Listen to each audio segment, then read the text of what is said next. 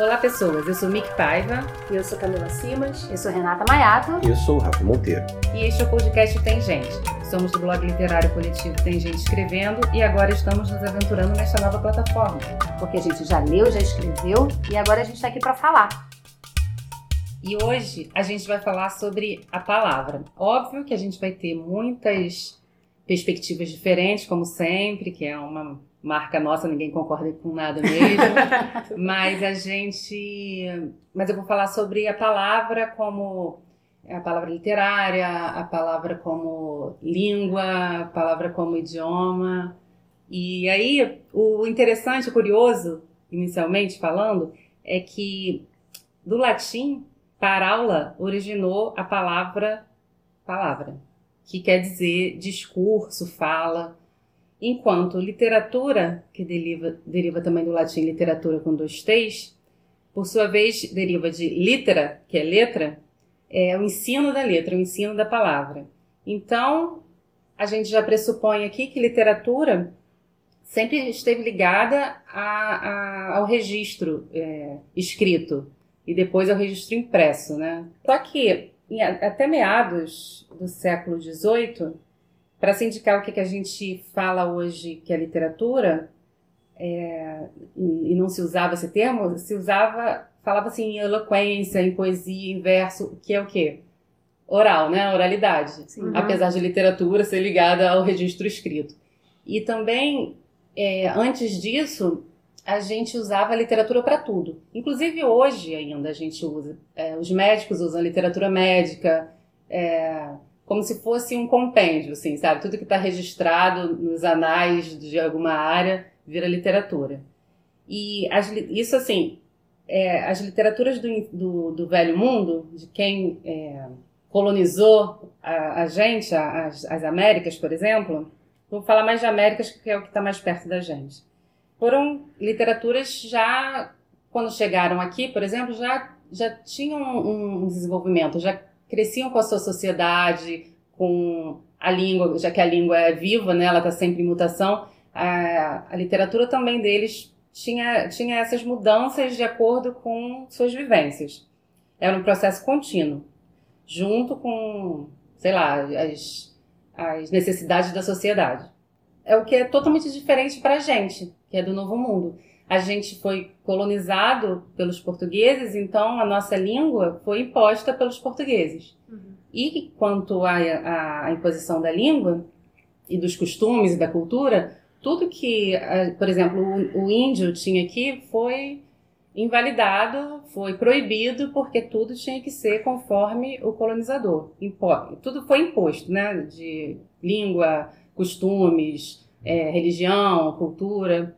E no, no, o, o engraçado é que, até para falar sobre uma sociedade tão primitiva, tão primitiva no sentido de primordial mesmo, se os portugueses que, que chegaram aqui no, no, em 1500 falavam de um modo super rebuscado, falando de coisas muito simples, porque para eles também era diferente, então eles só sabiam falar daquele jeito, que também bebia muito da da literatura greco-romana, né? Porque é, os portugueses tinham essa coisa de literatura clássica, né?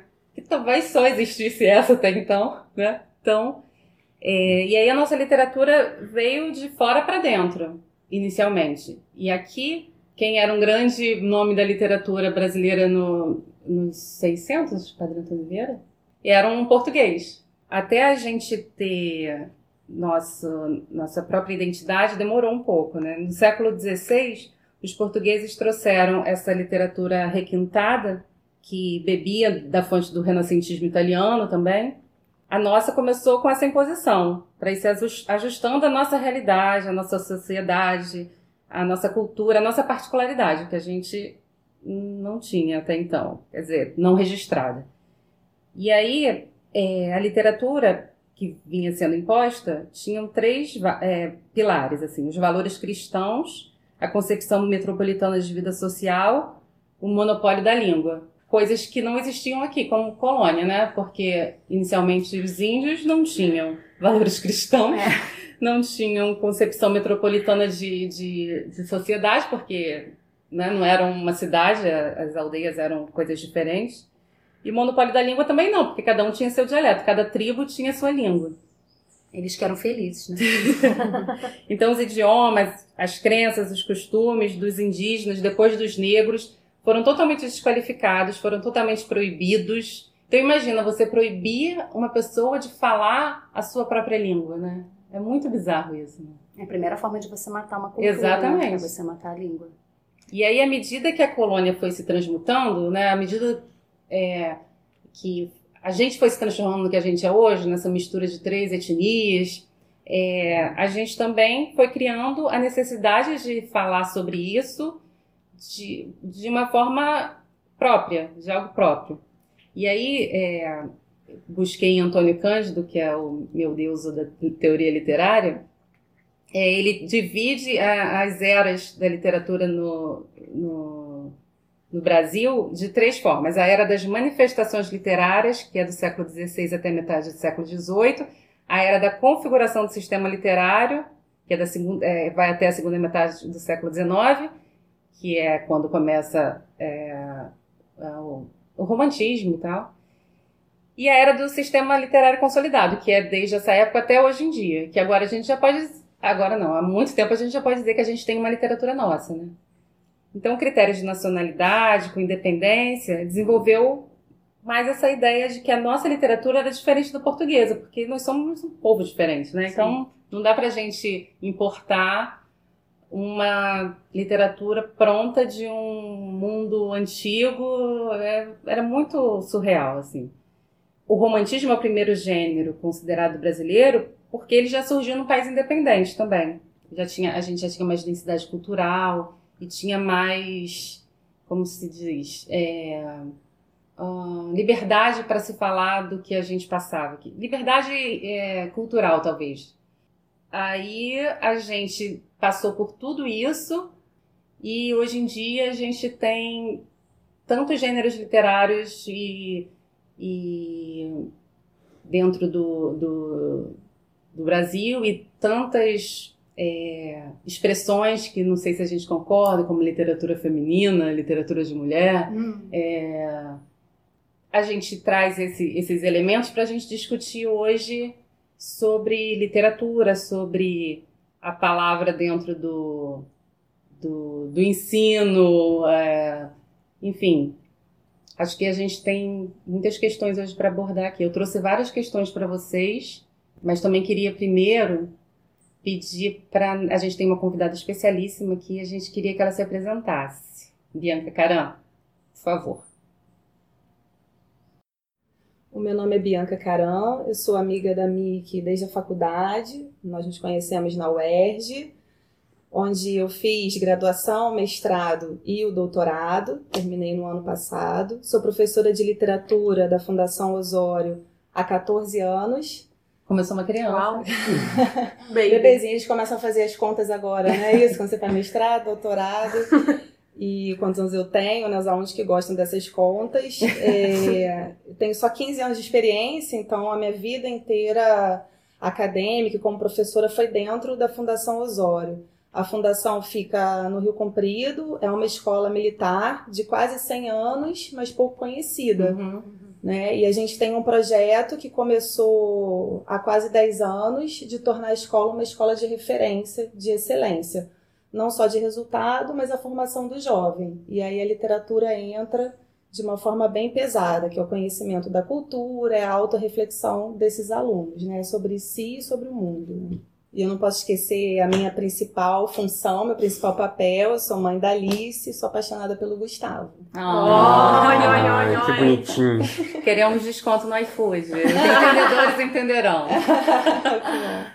então, já que a gente falou sobre língua, é, literatura portuguesa, literatura brasileira, o português de Portugal e o português do Brasil tem algumas é, semel muitas semelhanças, obviamente, e algumas diferenças. O que, que vocês acharam do novo acordo? Da, ortográfico ah, da língua gente. portuguesa. Acordo? Que acordo? É, não, acordo sobre o acordo, né? É complicado. Eu, eu... como, eu como é, revisora de texto, ganhei muito dinheiro com o novo acordo. Ah, tá gostando, não, né? Não vou, não, não vou nem me meter. Eu quero ver o que vocês vão falar sobre ele. Tá na hora de fazer outro, né? é, já tá. Ah, aliás, tá na hora mesmo, porque os thrillers estão raros. Ai, gente, odiei isso em micro-ondas. Odiei não usar mais o trema, porque eu adorava o trema. O trema, né, cara? A gente demorou tanto pra aprender quando que usava e cai. Aí eu cai, nunca usei, então. Não? Mas, eu, mas a, que- a minha questão é, é, vocês acham que é interessante um novo acordo para unificar as, as Eu, línguas? eu acho que é meio complicado isso, né? Porque acho que já, a gente está com um novo acordo oficialmente desde 2013. 2013. E eu acho que as pessoas ainda se confundem muito com as regras. É, é difícil você colocar, um- colocar uma nova regra assim, ó galera, olha só, nova regra de português, Mas valeu? olha só, a nova regra Ah, é, apareceu em 2009. Só em Uhum. 2013 foi obrigado a todo, tudo estar no novo acordo. Não, Deu sim. um tempinho, né? Não, entendo. Mas o que eu digo assim, a gente, tra... eu, você, a gente trabalha com. Eu trabalho numa editora, você também trabalha em uma. Então a gente está vendo isso ser aplicado todos os dias. Eu fico pensando numa pessoa que tem acesso a, a livro na hora do seu lazer, de sentar e ler, é, lendo algum jornal no dia a dia, escrevendo um e-mail vez ou outra. É, a pessoa que não tem o acesso à regra gramatical Sim. sempre e como isso deve ser confuso. Mas você acha confuso, é, confusa essa, essa, essas novas regras ortográficas? Eu acho que assim, é, é difícil um acordo por si só é, regular é, a escrita em países com culturas tão diversas. Uhum. Apesar de falarem o mesmo idioma, Uhum. entendeu? É, cultura brasileira, cultura portuguesa, cultura, sei lá, mo- moçambicana. Você conseguir, Cabo-verdiana, cabo-verdiana, quer dizer, você conseguir pegar e falar, Até galera, Macau, né? É, Macau, China. na China, sabe? E eu. Não é que eu não, não aprove o acordo, porque. Mas eu acho que ele. Eu acho que fica uma coisa mais no, no campo burocrático da, da, da situação, entendeu? Eu, é, o, o, fato de eles fazerem o acordo foi Explica pra, pra nós. teoricamente, não, teoricamente foi para internacionalizar a língua. Sim. O que eu entendo, porque assim, se um português escreve é, um documento, sei lá, para fora e a gente escreve, pode ter algumas diferenças e eles quiseram unificar. Mas eu acho que, ortograficamente falando, é uma mudança muito rasa, né? Sim. Mas eu tenho umas raivinhas também do a- novo acordo, tipo dobrar o R Sim. quando não tem que. Quando não. não- quando ele tá intervocálico. A, a, a, a, a, a palavras passo que, feias, né? a passo que quando tem é, duas vogais, né, micro-ondas, como você falou, você tem que colocar o hífen. Porra, se você tem que dobrar um pra ele virar. É, por que, que você vai cortar? R's, Porque é tudo. O, Enfim. galera. Eu também tenho essas raivinhas. Mas o acordo foi pensado em 1990. Ele só foi assinado, é, Em acho que em 2005 ou 2005. 2006, para ele começar a valer em 2009 e ser obrigatório em 2013. É uma legislação defasada, então? Eu acho que. Eu, a gente já passou por outros acordos né, na língua portuguesa. Assim, e eu posso- acho que as coisas. É, não Na- sei. na eu prática, eu acho que não- é, fé, não exatamente. levo muita fé. E eu acho que assim, é, eu vejo, e até é engraçado, os dois livros que eu trouxe é, para falar hoje são de autores que não são brasileiros. Um é português e outro é moçambicano. Uhum. E eu vejo que os livros são, um deles, escrito pelo português e até recente, mas eu vejo o cara usando é, é, grafias que, sabe, são É bem portugueses assim. cagaram pro Cagaram novo pro novo acordo. sabe? Cagaram lindamente. E eu, eu achei que, é, quando eu comecei a ler sobre o novo acordo, na época até, e agora pra relembrar, eu fiquei pensando, ai, porra, esses portugueses filhos da puta já querem impor outras coisas Não, pra é, gente. eles agora. Vamos impor- todo mundo pra Lisboa, então. É, pronto. Não vai caber. Mas enfim, esse é, é papo para outra É, outro conversa. podcast. Assim, eu acho que a intenção do acordo foi positiva no sentido de você é, tocar num assunto, um problema. Existe um Ah, sim, problema. colocar em debate, né? Exato, vamos tentar resolver de alguma forma. Talvez não seja a melhor forma de resolver, mas o fato de você verbalizar aquilo é um problema, vamos falar sobre isso já é um caminho. É, também acho. Eu tenho assim um, um certo pé atrás com acordos porque é uma coisa de cima para baixo. Você Uhum. tem uma norma culta, você tem grupos de pessoas que de alguma maneira é, pessoas que não sei como detêm poder ou controle da língua e decidem como as outras pessoas no planeta vão falar. É uma coisa que eu vejo muito forte na, na língua portuguesa, é uma herança da, do francês, que o francês, a língua francesa tem muito disso, de você ter uma elite cultural que define uma nova culta de cima para baixo. E a língua eu vejo que é o contrário, é, é a comunicação do dia a dia, na rua, na vida real, e ela é assim que as palavras surgem, que, o, que a, a, a língua funciona do jeito verdadeiro do mundo real, do dia a dia. Bianca.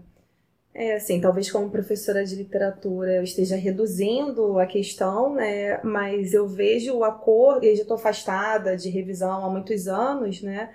Eu vejo o acordo não como essa questão da fala, né? A fala, ela segue espontânea, ela segue cultural, ela uhum. segue com a identidade de cada lugar, mas um acordo por escrito, pelo menos, né? E eu acho assim, simplificando, que a gente trocou seis por meia dúzia. Autorretrato Sim. junto quando era separado e micro-ondas separado quando era junto. Exatamente. Exatamente. É no fim do dia, a gente acho que é mais um, um mise-en-scène, né? Uma cena de um diálogo, talvez, dessa questão né, colocar em pauta um problema ou problematizar uma questão, né? Na verdadeiramente Na época um não tinha problematizar ainda, né? Ah, não tinha, só agora, precisamos né? falar sobre Desconstruir, né? Então, e, e, eu acho que as pessoas se ressentiram muito, cada uma na sua cultura, por uma questão política e de poder, uma questão cultural e não uma questão ortográfica. Uhum. Porque no fim do dia é só isso, é só mudar a grafia e a gente padronizar. Não, não seria uma questão. Não vejo, posso estar sendo ingênua e estar reduzindo, mas não vejo como uma questão de imposição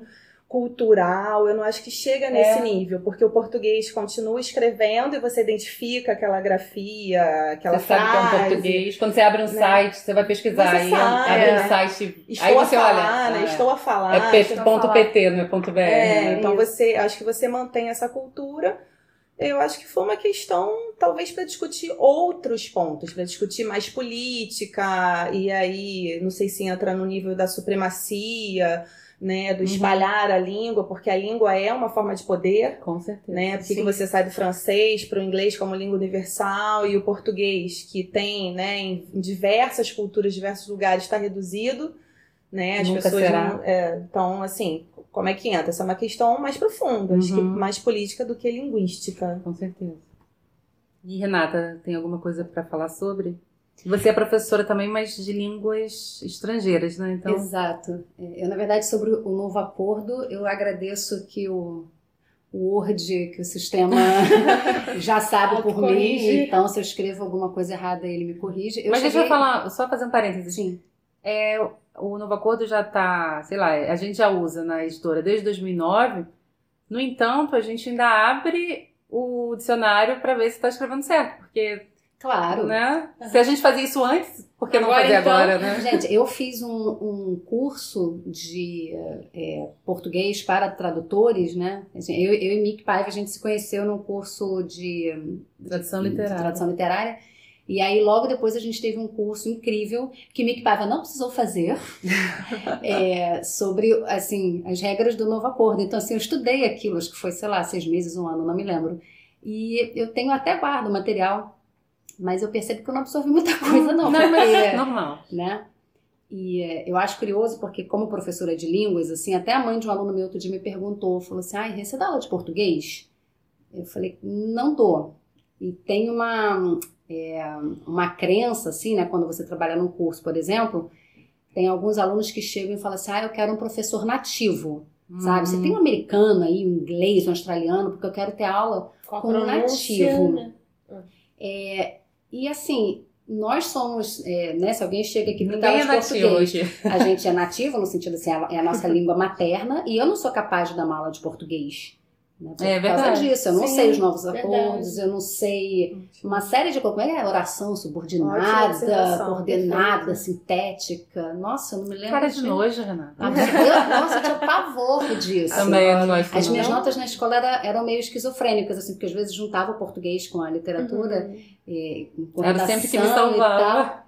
Mas assim, o português, essa parte meio de decoreba, assim, né? Eu não era muito boa, não. Mas literatura e redação eu amava.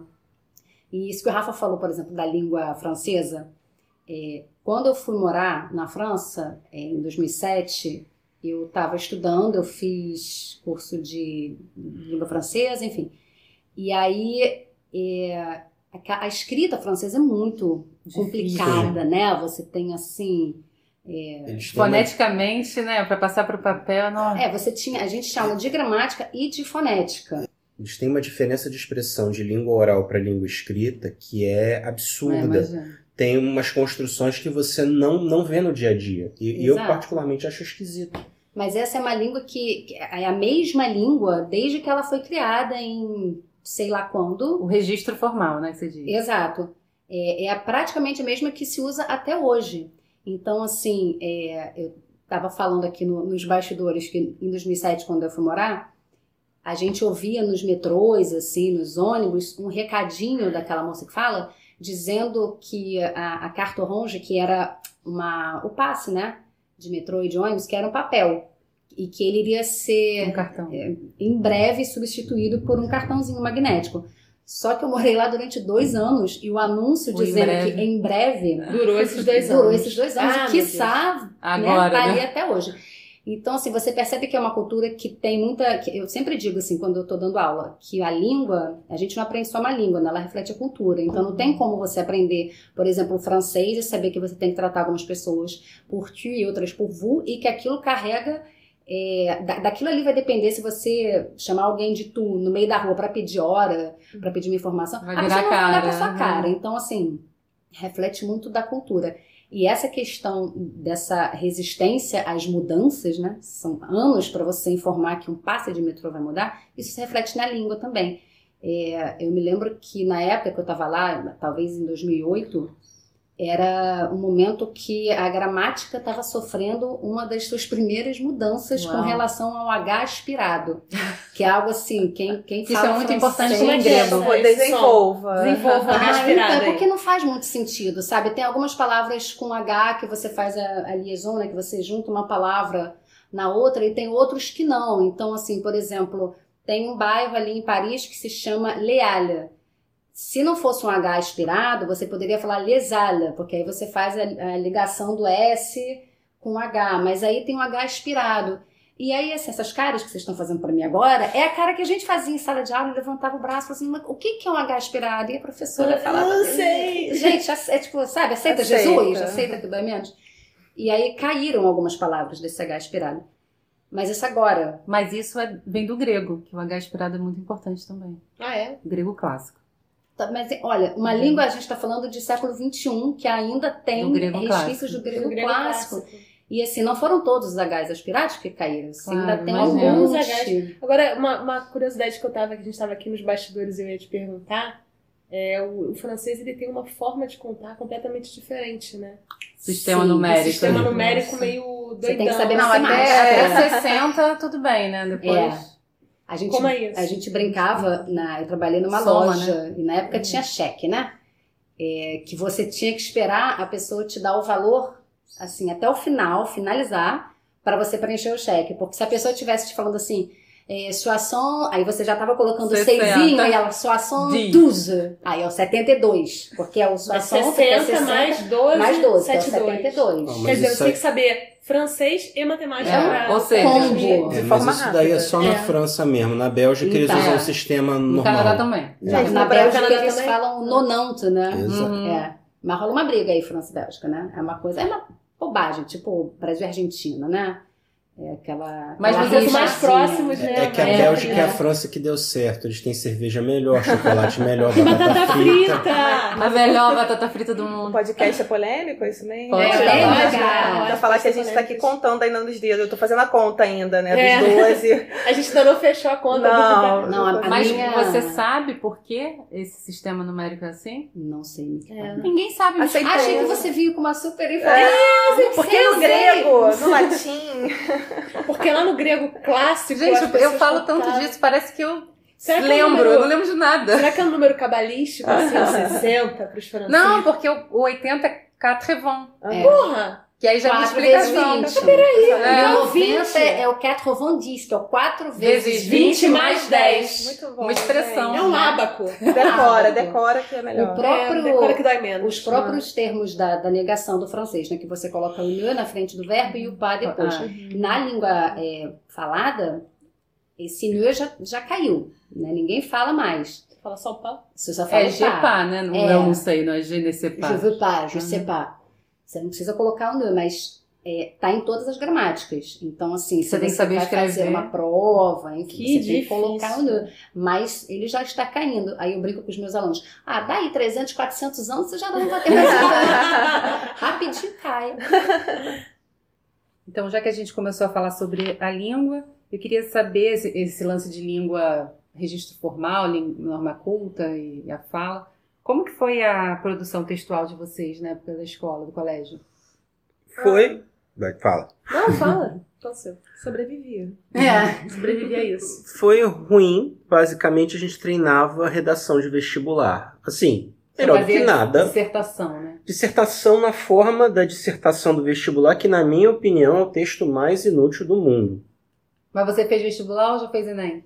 Foi- na época era vestibular ainda. Ah, eu também. Caraca, eu Você fiz sabe o que é primeiro diferente. Enem. É, eu fiz o ano anterior ao Como primeiro assim, Enem. Camila? Quantos anos você tem, Camila? Temos uma Eu impostora aqui no grupo. 27. Sua mãe sabe que você tá aqui. E, Renata? Ah, eu, assim, eu era péssima aluna em tudo. Eu, tudo. Eu só tirava nota boa em redação, português, eh, literatura, inglês e no Santo Agostinho e Religião. Eu posso citar para vocês aqui os sete pecados capitais de cor. Os dez mandamentos. Mas vocês Meu não Deus do sabem. céu, meu amor. Pra quebrar Primeira todos, classe. né? Vai dar carteirada. Porque Mas meu era- amor estudei no Santo Agostinho. Eu tenho que entrar nessa É, parada aí. que há. Abre o portão, São Pedro. Tu tá que nem a Mickey, né? Tu já chega assim, não. O meu negócio aqui é o português, que é o básico, mas olha que teologia. Pá! Você vê co- como é que era o ensino, né? Assim, Não, a gente é tão, a gente é tão pagão que a gente tá achando sete pecados capitais teologia. Olha só. Mas tem, tem uma teologia por trás. Ô, Camila, você, como foi? Olha, eu acho que foi meio que pelo caminho do Rafa, assim. É, já era um treino pro, pro vestibular, né? Não, não Então tinha- só teve no ensino médio. Eu acho que até teve no. no- Agora fiquei confusa de- dos nomes. Fundamental. Mas eu acho que havia mais uma, um incentivo para leitura do que para escrita, Menos sabe? mal, né? Porque eu lembro, assim, de livros que se pediam para ler, para a gente fazer aquelas, aquelas provinhas sobre os livros, né? Hum. E, e às vezes vinha aqueles questionários dentro do livro Sim. didático, assim, do livro Paradidático. paradidático, para a gente preencher. Às vezes tinha uns testezinhos, assim. Meu ensino em português no colégio, no fundamental, foi muito bom. Eu É. tive uma professora, beijo, Vanete, não sei nem se Vanete já ainda está entre nós, enfim. Mas, cara, ela era uma ótima... Era uma ótima professora de português, assim. Camis. Muito boa mesmo. Você ganhava estrelinha quando lia determinada quantidade de livros ou algo assim? Não, não, não tinha isso não. Tinha, na verdade, alguns livros que iam ser abordados ao longo do ano. E assim, eu já gostava de ler desde pequena. Então eu ficava assim, nossa, sabe? Eu ficava ansiosa para ver quais seriam os livros, assim. E eu lembro que tinha, então, muito isso, assim. Era, era mais essa... é, o valor para quem lia muito. Não, não tinha essa coisa do vamos escrever, galera. Por que, vocês não produzem os seus textos? Não lembro realmente disso, assim, sabe? Antes de... Mas. ah. Desculpa. Não, antes de perguntar para a professora, eu queria dizer, eu ia- queria contar uma história tragicômica da minha vida. Porque eu estudei em colégio de freira até a quarta série, da quarta série, que hoje é quinto ano. Eu não vou ficar falando de quinto Eu ano, estudei em não. colégio de freira até o segundo ano e, e vejam, vejam vocês. Não, e aí depois eu fui Pedro II. Ah, No colégio de freira, eu tinha muita redação, né? é. Tinha muita. Eu sempre adorei. Eu, eu era que nem Camila. Quando chegava a lista de material e minha mãe chegava com a lista comprada, na verdade, os paradidáticos já Você estavam ficava comigo. lixando era os engraçado. livros. Você abria e ficava folhando e. Ai, E eu bom. era a aluna que o, que o Rafa quis zoar, que eu ganhava estrelinha. Eu, Olha. eu tenho um caderninho que minha tia fez pra mim com todas as estrelinhas Oh, coladas. Oi, Deus. a intimalice, Ó. bebê. Que Eu fico zoando, mas isso funciona com criancinha. Sim, é. Fundamental 1. Ah, Não, não funciona não, gente. Eu sou revisora. Funciona sim, E- reforçando. E aí, é, quando eu fui pro colégio, pro Pedro II, a gente tinha umas, umas redações, assim. E eu lembro que eu tirava notas muito boas na quinta série em redação. Eu tirava 10, tirava. E eu me sentia muito, muito, muito, muito. Beleza, corta a cena. Tá eu já na faculdade fazendo licenciatura. E aí, eu não lembro nem que matéria, porque a licenciatura foi um período muito inútil da nossa vida, eu acho. Porque na, na prática não tem nada daquilo. Eu tenho contato com os professores, prefiro não opinar. Vamos isentar mas, dessa discussão. Mas eu lembro que a professora falava assim: ah, por exemplo, quando a gente faz produção textual com as crianças, é muito importante a gente dar 10 para eles, para ser um incentivo para eles continuarem Nunca, escrevendo. Jamais. Ou seja, isso para mim foi tipo falciane total. Ah, eu nunca mereci 10. Eu tirava 10 pra eles me incentivarem a continuar escrevendo.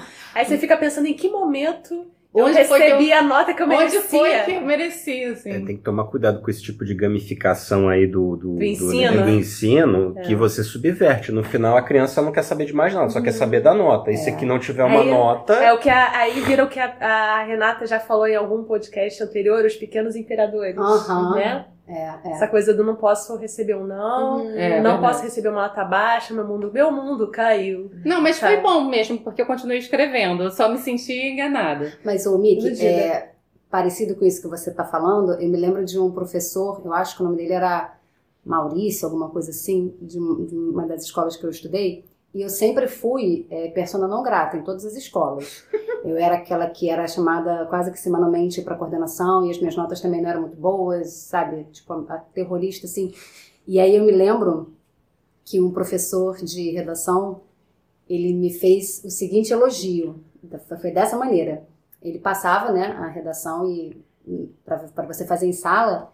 E não sei se na escola de vocês era assim também, mas Cara, o professor passa ali o tema no quadro, todo mundo senta para escrever. Então tem sempre um mau elemento que começa a conversar com o outro, que puxa o assunto com o outro, e quando você vê tão rebuliço.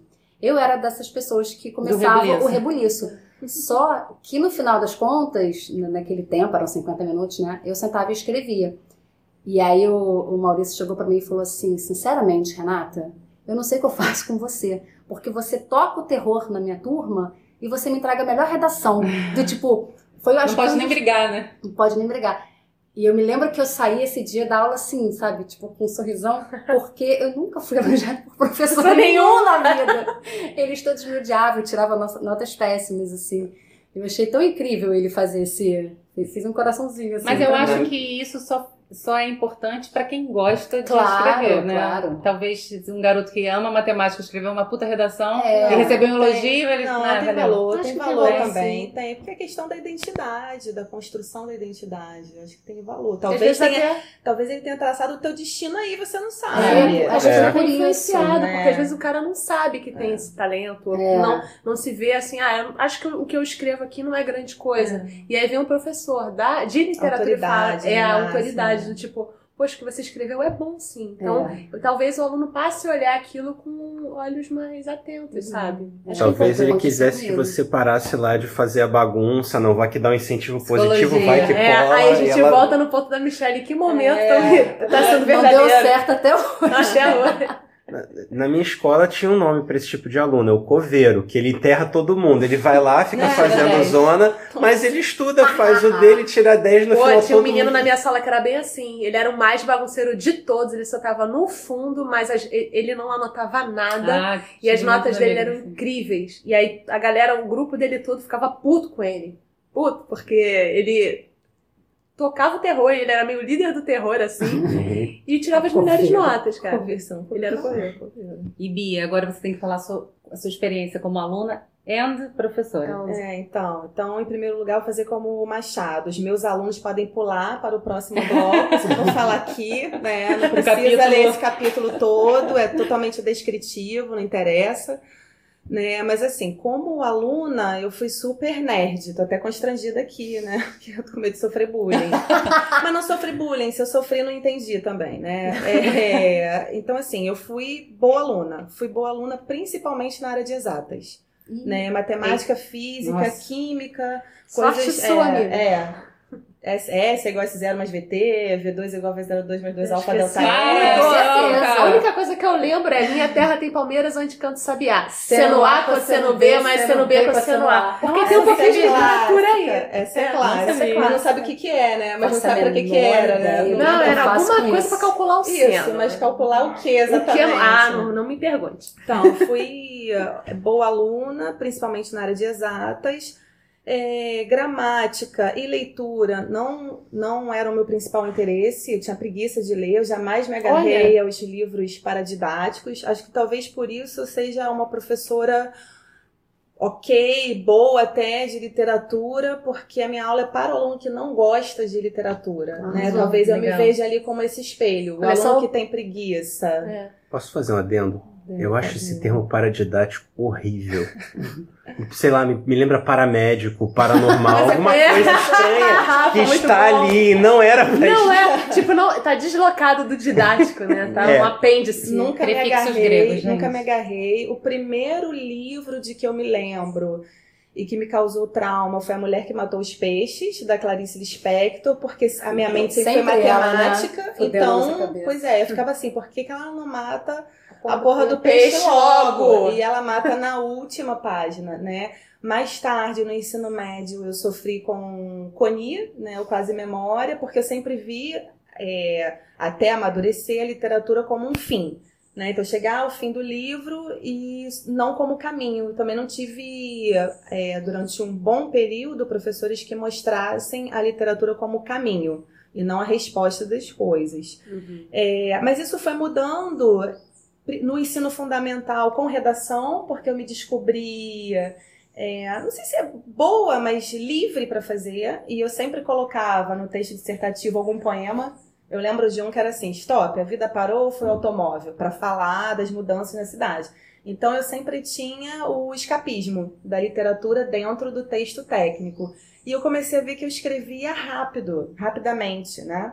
Então a professora Celeste, ela, eu dava duas redações e ela escrevia, fazia o cabeçalho para escolher qual era a redação melhor. Uhum. Então isso foi me motivando. E no ensino médio, no segundo ano, eu me apaixonei por literatura.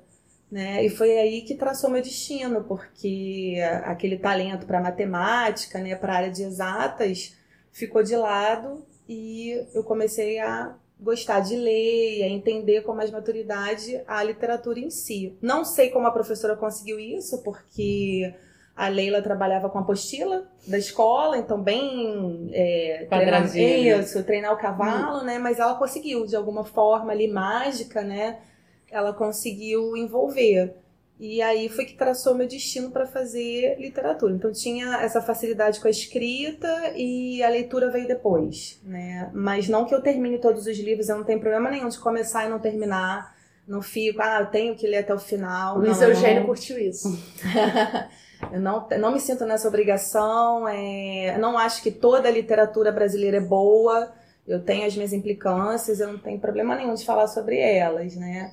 E como professora, eu acerto e eu erro. Então, assim, eu insisto todo ano com Dom Casmurro. Às vezes é um sucesso, às vezes é um fracasso total, às vezes é um semi-fracasso. né? Então. E quando você era professora de redação?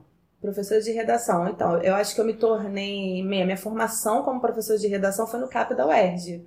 Porque aí eu descobri, é, assim, na verdade me ensinaram o óbvio lulante, a escrever e reescrever né? Porque onde estudei era escrever, receber a nota, no máximo um relatóriozinho geral para a turma e escrever de novo com os mesmos erros. E aí no CAP da UERJ, não, escrever, reescrever, marcar com os alunos, né? usar o marca-texto. Os alunos têm que entregar as duas redações, a escrita e a reescrita, mesmo quando ele não melhora vem a tua história, né? Mesmo quando ele não melhora tanto, eu dou essa pontuação, porque ele tentou. Então, como professora de redação, bater nessa tecla da escrita, da reescrita e da não pressa, né? Você começar é, com parágrafos, ter uma tranquilidade também, porque o professor também é muito ansioso, né? Você começa assim, primeiro ano do ensino médio, Enem, o Enem já está aí. Então você uhum. também causa um estresse não só para o aluno, porque também é o seu sucesso, também é ou o seu fracasso. e você acha que só mandar aqueles temas, não, é conversar, é dialogar, fazer roda. Aquilo que a gente aprende na teoria, essa teoria funciona bem na prática, né? De trazer a pesquisa, levar o aluno para no caso da, da Fundação Osório, não tem internet em todas as salas. Então, levar para uma sala com internet, o aluno faz essa pesquisa e ele escreve um parágrafo. Né? Às vezes ele fica irritado, porque só um parágrafo. Não, mas é por aí, porque aqui tem um monte de erro. Então a gente pode trabalhar várias coisas aqui. Não ter medo de falar que está errado ou que pode melhorar, enfim. Aí como redação era mais era, era não treinar só, né? Mas era ver o que o aluno tinha feito. Você sabe que uma das minhas maiores dificuldades é corrigir redação. Não, mas eu vi. Os deveres assim de, de línguas, né? Gramática, como é uma formulazinha, né? Uhum. É bem mais Tem fácil. resposta certa e errada. Tem resposta né? certa e errada. É, eu pego muita redação de. E a gente vai desenvolvendo uma relação com os alunos, né? Então, assim, quando um aluno que ele é mais fechado, que ele não, é, ele não divide muito a vida, quando você dá um tema e ele é, é, aproveita aquele tema, aproveita aquela redação para falar sobre aquilo, para se abrir, e às vezes você pega assim redações que você descobre que a família da pessoa é totalmente desestruturada, que a pessoa Uhum. é, fala alguma coisa assim, ah, que não gosta do pai, que o pai é ausente, ou que foi criado por uma avó, enfim. E aí você pega aquilo, é, você está pegando a alma da pessoa com as suas mãos, e aí você é obrigado, cara, a Canetar. a canetar. Nossa, eu, eu entro em crise com isso. Eu até já escrevi um texto sobre isso, porque eu fico assim, como que você vai é, corrigir uma frase de uma pessoa que ela tá, tá, tá ali contando, né, para você, Abrindo pro o leitor, coração, tá abrindo o coração e é você muito dizendo, profundo, tipo, né? coração cedilha. Que tem que Você fazer- pode abrir, mas abre direito. Cara, Eu acho que aí, de certa forma, você tem que fazer uma distinção. Assim, eu tô corrigindo a forma como você escreve, não o que você tá sentindo, o que você é tá difícil, passando. né? E como é isso, né? É, como seria isso? complicado. Mas eu acho que para você é mais difícil porque você trabalha com a língua estrangeira. É. Né? Eu, assim, eu não corrijo os alunos, eu só Não. coloco assim, concordância, regência. E essas redações, assim, se eu, se eu vejo uma abertura, eu chamo o aluno para conversar. Então, é uma outra convivência, é uma Sim. convivência né, mais intensa, eu acho, da escola do que de um curso. É, então, claro. você tem que corrigir a gramática ali, é seu papel. Eu não preciso. Se eu não fizer isso naquele momento, né, eu posso ter outras formas de trabalhar com aquele aluno. E aí eu vou ter um, um- um- vou ter psicóloga na escola, né? Vou ter uma outra equipe por trás que você não tem. Então, para É. você é uma situação mais complicada Nossa, mesmo. Aí o bom senso, né? É o seu coração, é o que você percebe que dá para fazer. É. Eu corrigi de verde, eu fazia. Uma vez eu perdi a caneta vermelha, os alunos, ah, professora, eu corrigi de verde, que fofinho. Eu falei, não, que não tenho caneta vermelha, foi um carnaval, eu peguei a verde. Peguei o que tinha, né? Que os professores falam. Ah, né? não, não usar caneta é, vermelha, usa usa caneta de outras cores. Eu, eu sou uma pessoa assim, prática, grossa, né? Sem classe e elegância. Eu acho que você pode corrigir de vermelho, verde, roxo. Tá ali, o erro tá ali. Mas é que eu... o vermelho é doutrinação comunista. É, mas Isso é ideologia de gênero. Foi tá ideologia de gênero. Então, é, professores corrigem de rosa, professores corrigem de azul, mas azul é a cor da caneta do aluno, né? Então, você. Eu acho que isso, na minha opinião, e é o que eu testo com a minha filha, sim, daqui a 10 anos eu digo se eu tô certo ou não, é que não precisa ter frescura com relação a isso. Acho que vai muito mais de, do que você escreve. Então, se você coloca lá concordância, regência, esse aluno tem que ir lá ver o que é concordância, ortografia. Então, ele tem que pesquisar qual é Sim. a ortografia O jeito certo correta. de escrever, né? Exatamente. Então aí independe se você está colocando de vermelho ou de roxo ou de purpurina, né? Pode ser mais simpático de verde, mas na minha opinião, na prática não faz diferença nenhuma. Corrige tá lápis, eu corrijo lápis. Aí o aluno uma vez falou, você posso apagar? Meu filho, eu falei, você pode sair pelado na rua, agora não convém. Você pode? Bom. É bom, maravilhoso. Vai, o limpice te prende lá, não sei, né? Saiu louco, né? Não convém, é maravilhoso. Chiquérrimo. Não Pode, convém. pode sair pelado na Você falando que não é chique, olha só.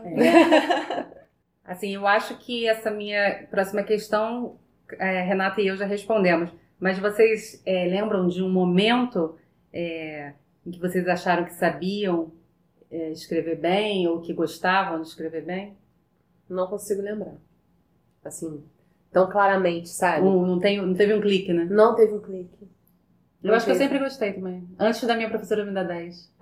Você já tinha se dado. Eu já achava que eu era Talvez foda. o segredo seja Autoestima, isso. né? Autoestima. É, a gente não sabe onde a gente perde essa autoestima de criança, né? Na adolescência, assim, É, na a verdade, vida não é faz- autoestima, é persistência. É. É lá pelo quinto ano, antiga quarta série, quando as pessoas cai. começam a achar que são gente. Aí ficam meio self-conscious da vida e tudo mais. Acho que oitava série pra mim também, assim, né? O nono ano. Que Eu percebi que tinha essa facilidade de escrever. Talvez eu tenha associado não a um talento, mas escrever rápido. Eu Uhum. Conseguia sair daquela situação com mais facilidade. Resolver, resolver a situação. É, fazer duas redações, aí, ok. Isso era de exatas até nas de humanas, né? É, verdade.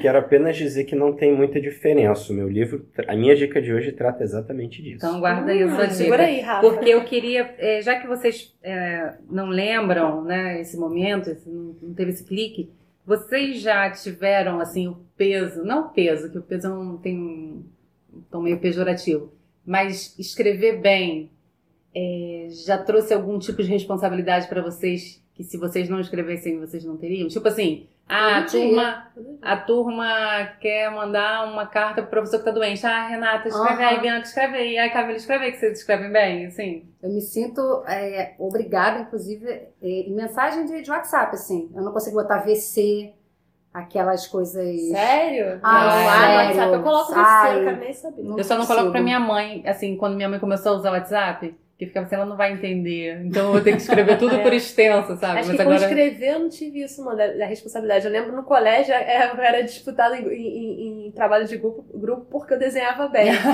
Ainda mais quando tinha que ter cartaz. Aí ficava, não, vem pro meu grupo, não, vem pro meu grupo, Ah, sabe? infelizmente eu não era disputada nessa hora. Só nisso, porque na educação física era um fiasco, eu era a última a ser escolhida. Eu nem fazia educação física. É, né, gente? Tem nem lembrança. Tinha dispensa. É. Eu fui oradora no, na oitava série e na faculdade. Então, acho que tem um pouquinho a ver com isso, Com né? certeza. Saber misturar não só a gramática, mas alguma questão também artística, assim, né? Uma literatura, alguma coisa. Que a gente volta pro início de literatura ser registro escrito ou oral, né? Sim, sim. E aí você, é, enfim, acho que tive essas duas oportunidades, talvez por conta dessa. E também um bom relacionamento com os amigos, né? Bom, eles acham, pelo menos.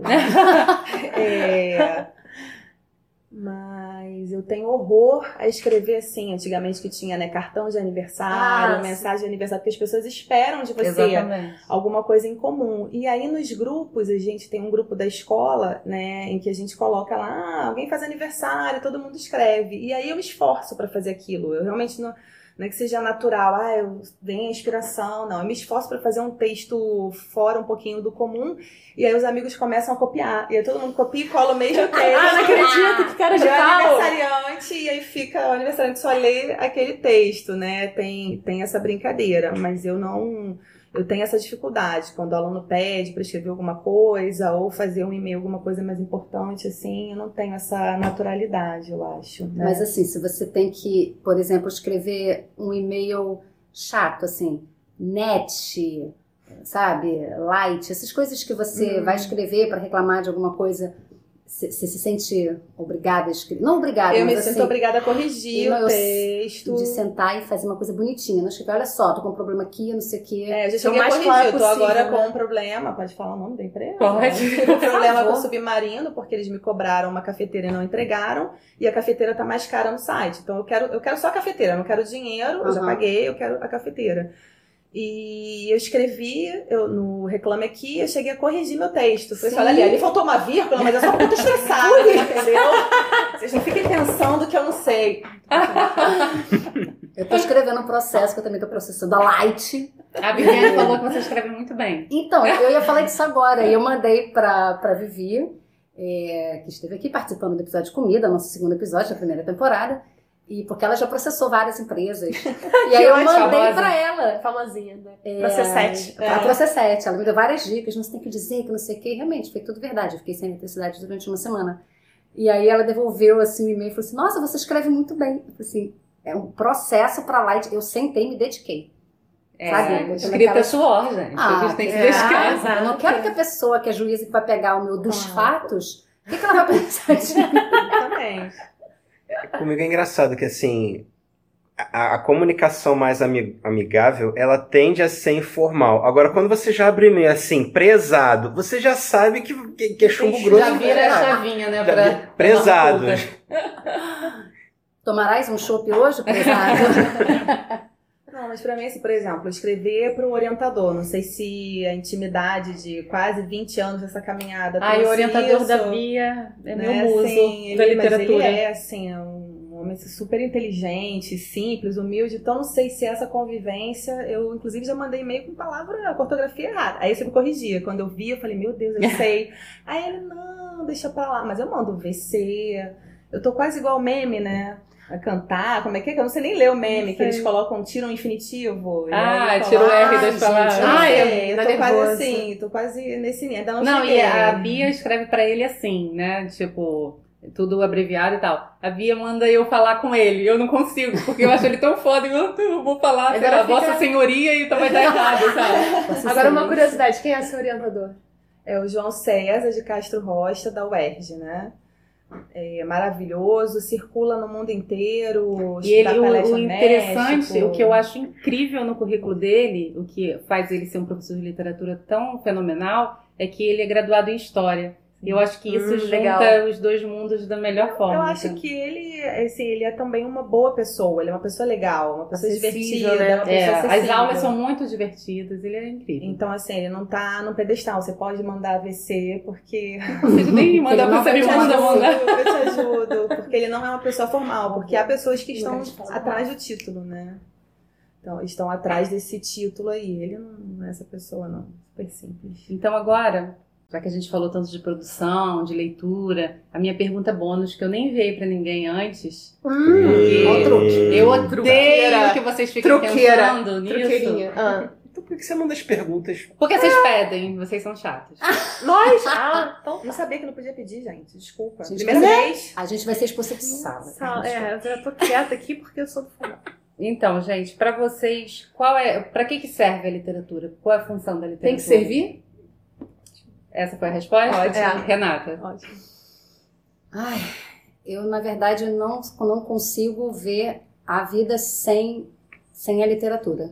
Sem ler, sem escrever. Eu acho que a vida, elas, eu acho que a literatura não é para fazer sentido, eu acho que é, é para dar sentido. Isso é a maneira como eu enxergo. Eu acho que essa coisa, a gente acaba reduzindo muito as coisas no mundo para o que serve. É. Ah, para que me serve isso? Ah, eu não vou aprender isso porque isso não me serve de nada, ou porque isso não me dá dinheiro, ou porque como é que eu vou usar isso na minha vida? Eu acho que é, a literatura é para gerar significados, Exato. talvez. E aí os significados quem gera é cada um, é, é algo, uma criação individual, assim. E não tem que servir. Ela não está numa posição de, de servidão a algo. Ela é. E aí você, você que cria a partir daquilo. Rafa? Olha, eu não sei nem direito o que, que é literatura. Que nem você me perguntar o que, que é arte. A gente vai entrar num, numa discussão que, sei lá, a gente não, não vai sair dela.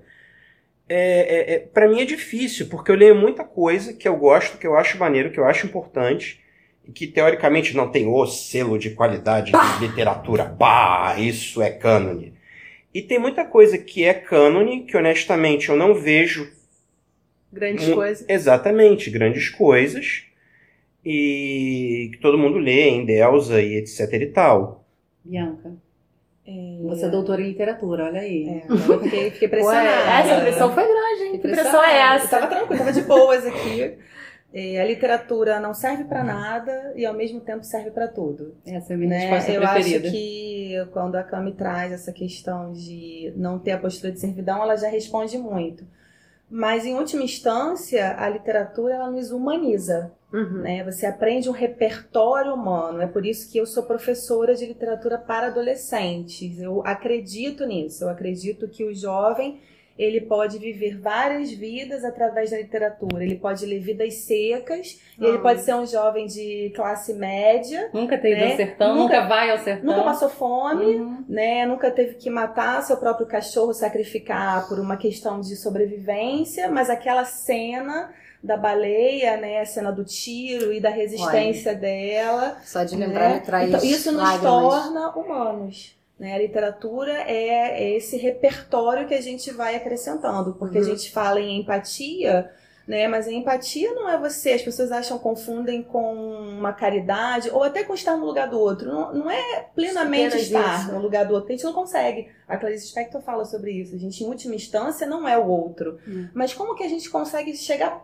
se aproximar, chegar um É pouquinho perto? outro, né? Exatamente. Então, uma leitura do outro, uma leitura do mundo. Então, a literatura nos humaniza. Em última instância, né, qualquer país que queira se levar a sério, ele precisa levar a sério sua literatura e a literatura universal. Ai, vou chorar. né? Porque assim a gente não repete erros. Não, assim, agora é, a gente não pode se Eu tive essa ilusão. O professor de literatura, ele é um super humano, ele é um cara fofinho. Não, você vai ter o professor de literatura que é vaidoso, É. que é, É é gente, uma né? palavra que é gente. E que também leu e não aprendeu nada com aquilo. Ele tem uma Uhum. leitura técnica, né? Tem uma leitura técnica, faz o Pra teste fazer a prova. Mas eu acho que a, a- o professor de literatura ele tem que buscar isso, essa humanidade nele e nos alunos. Então a literatura não serve para nada, mas no fim do dia serve para tudo. Não precisa ensinar nada, mas no final do dia ela Você ensina vai alguma coisa. né? O que precisa. Eu sou com relação ao que o Rafa falou de cânone, né? Eu sou mais tradicional, eu sou uma pessoa mais do cânone, não que todos sejam excelentes, né? Como eu já falei aqui,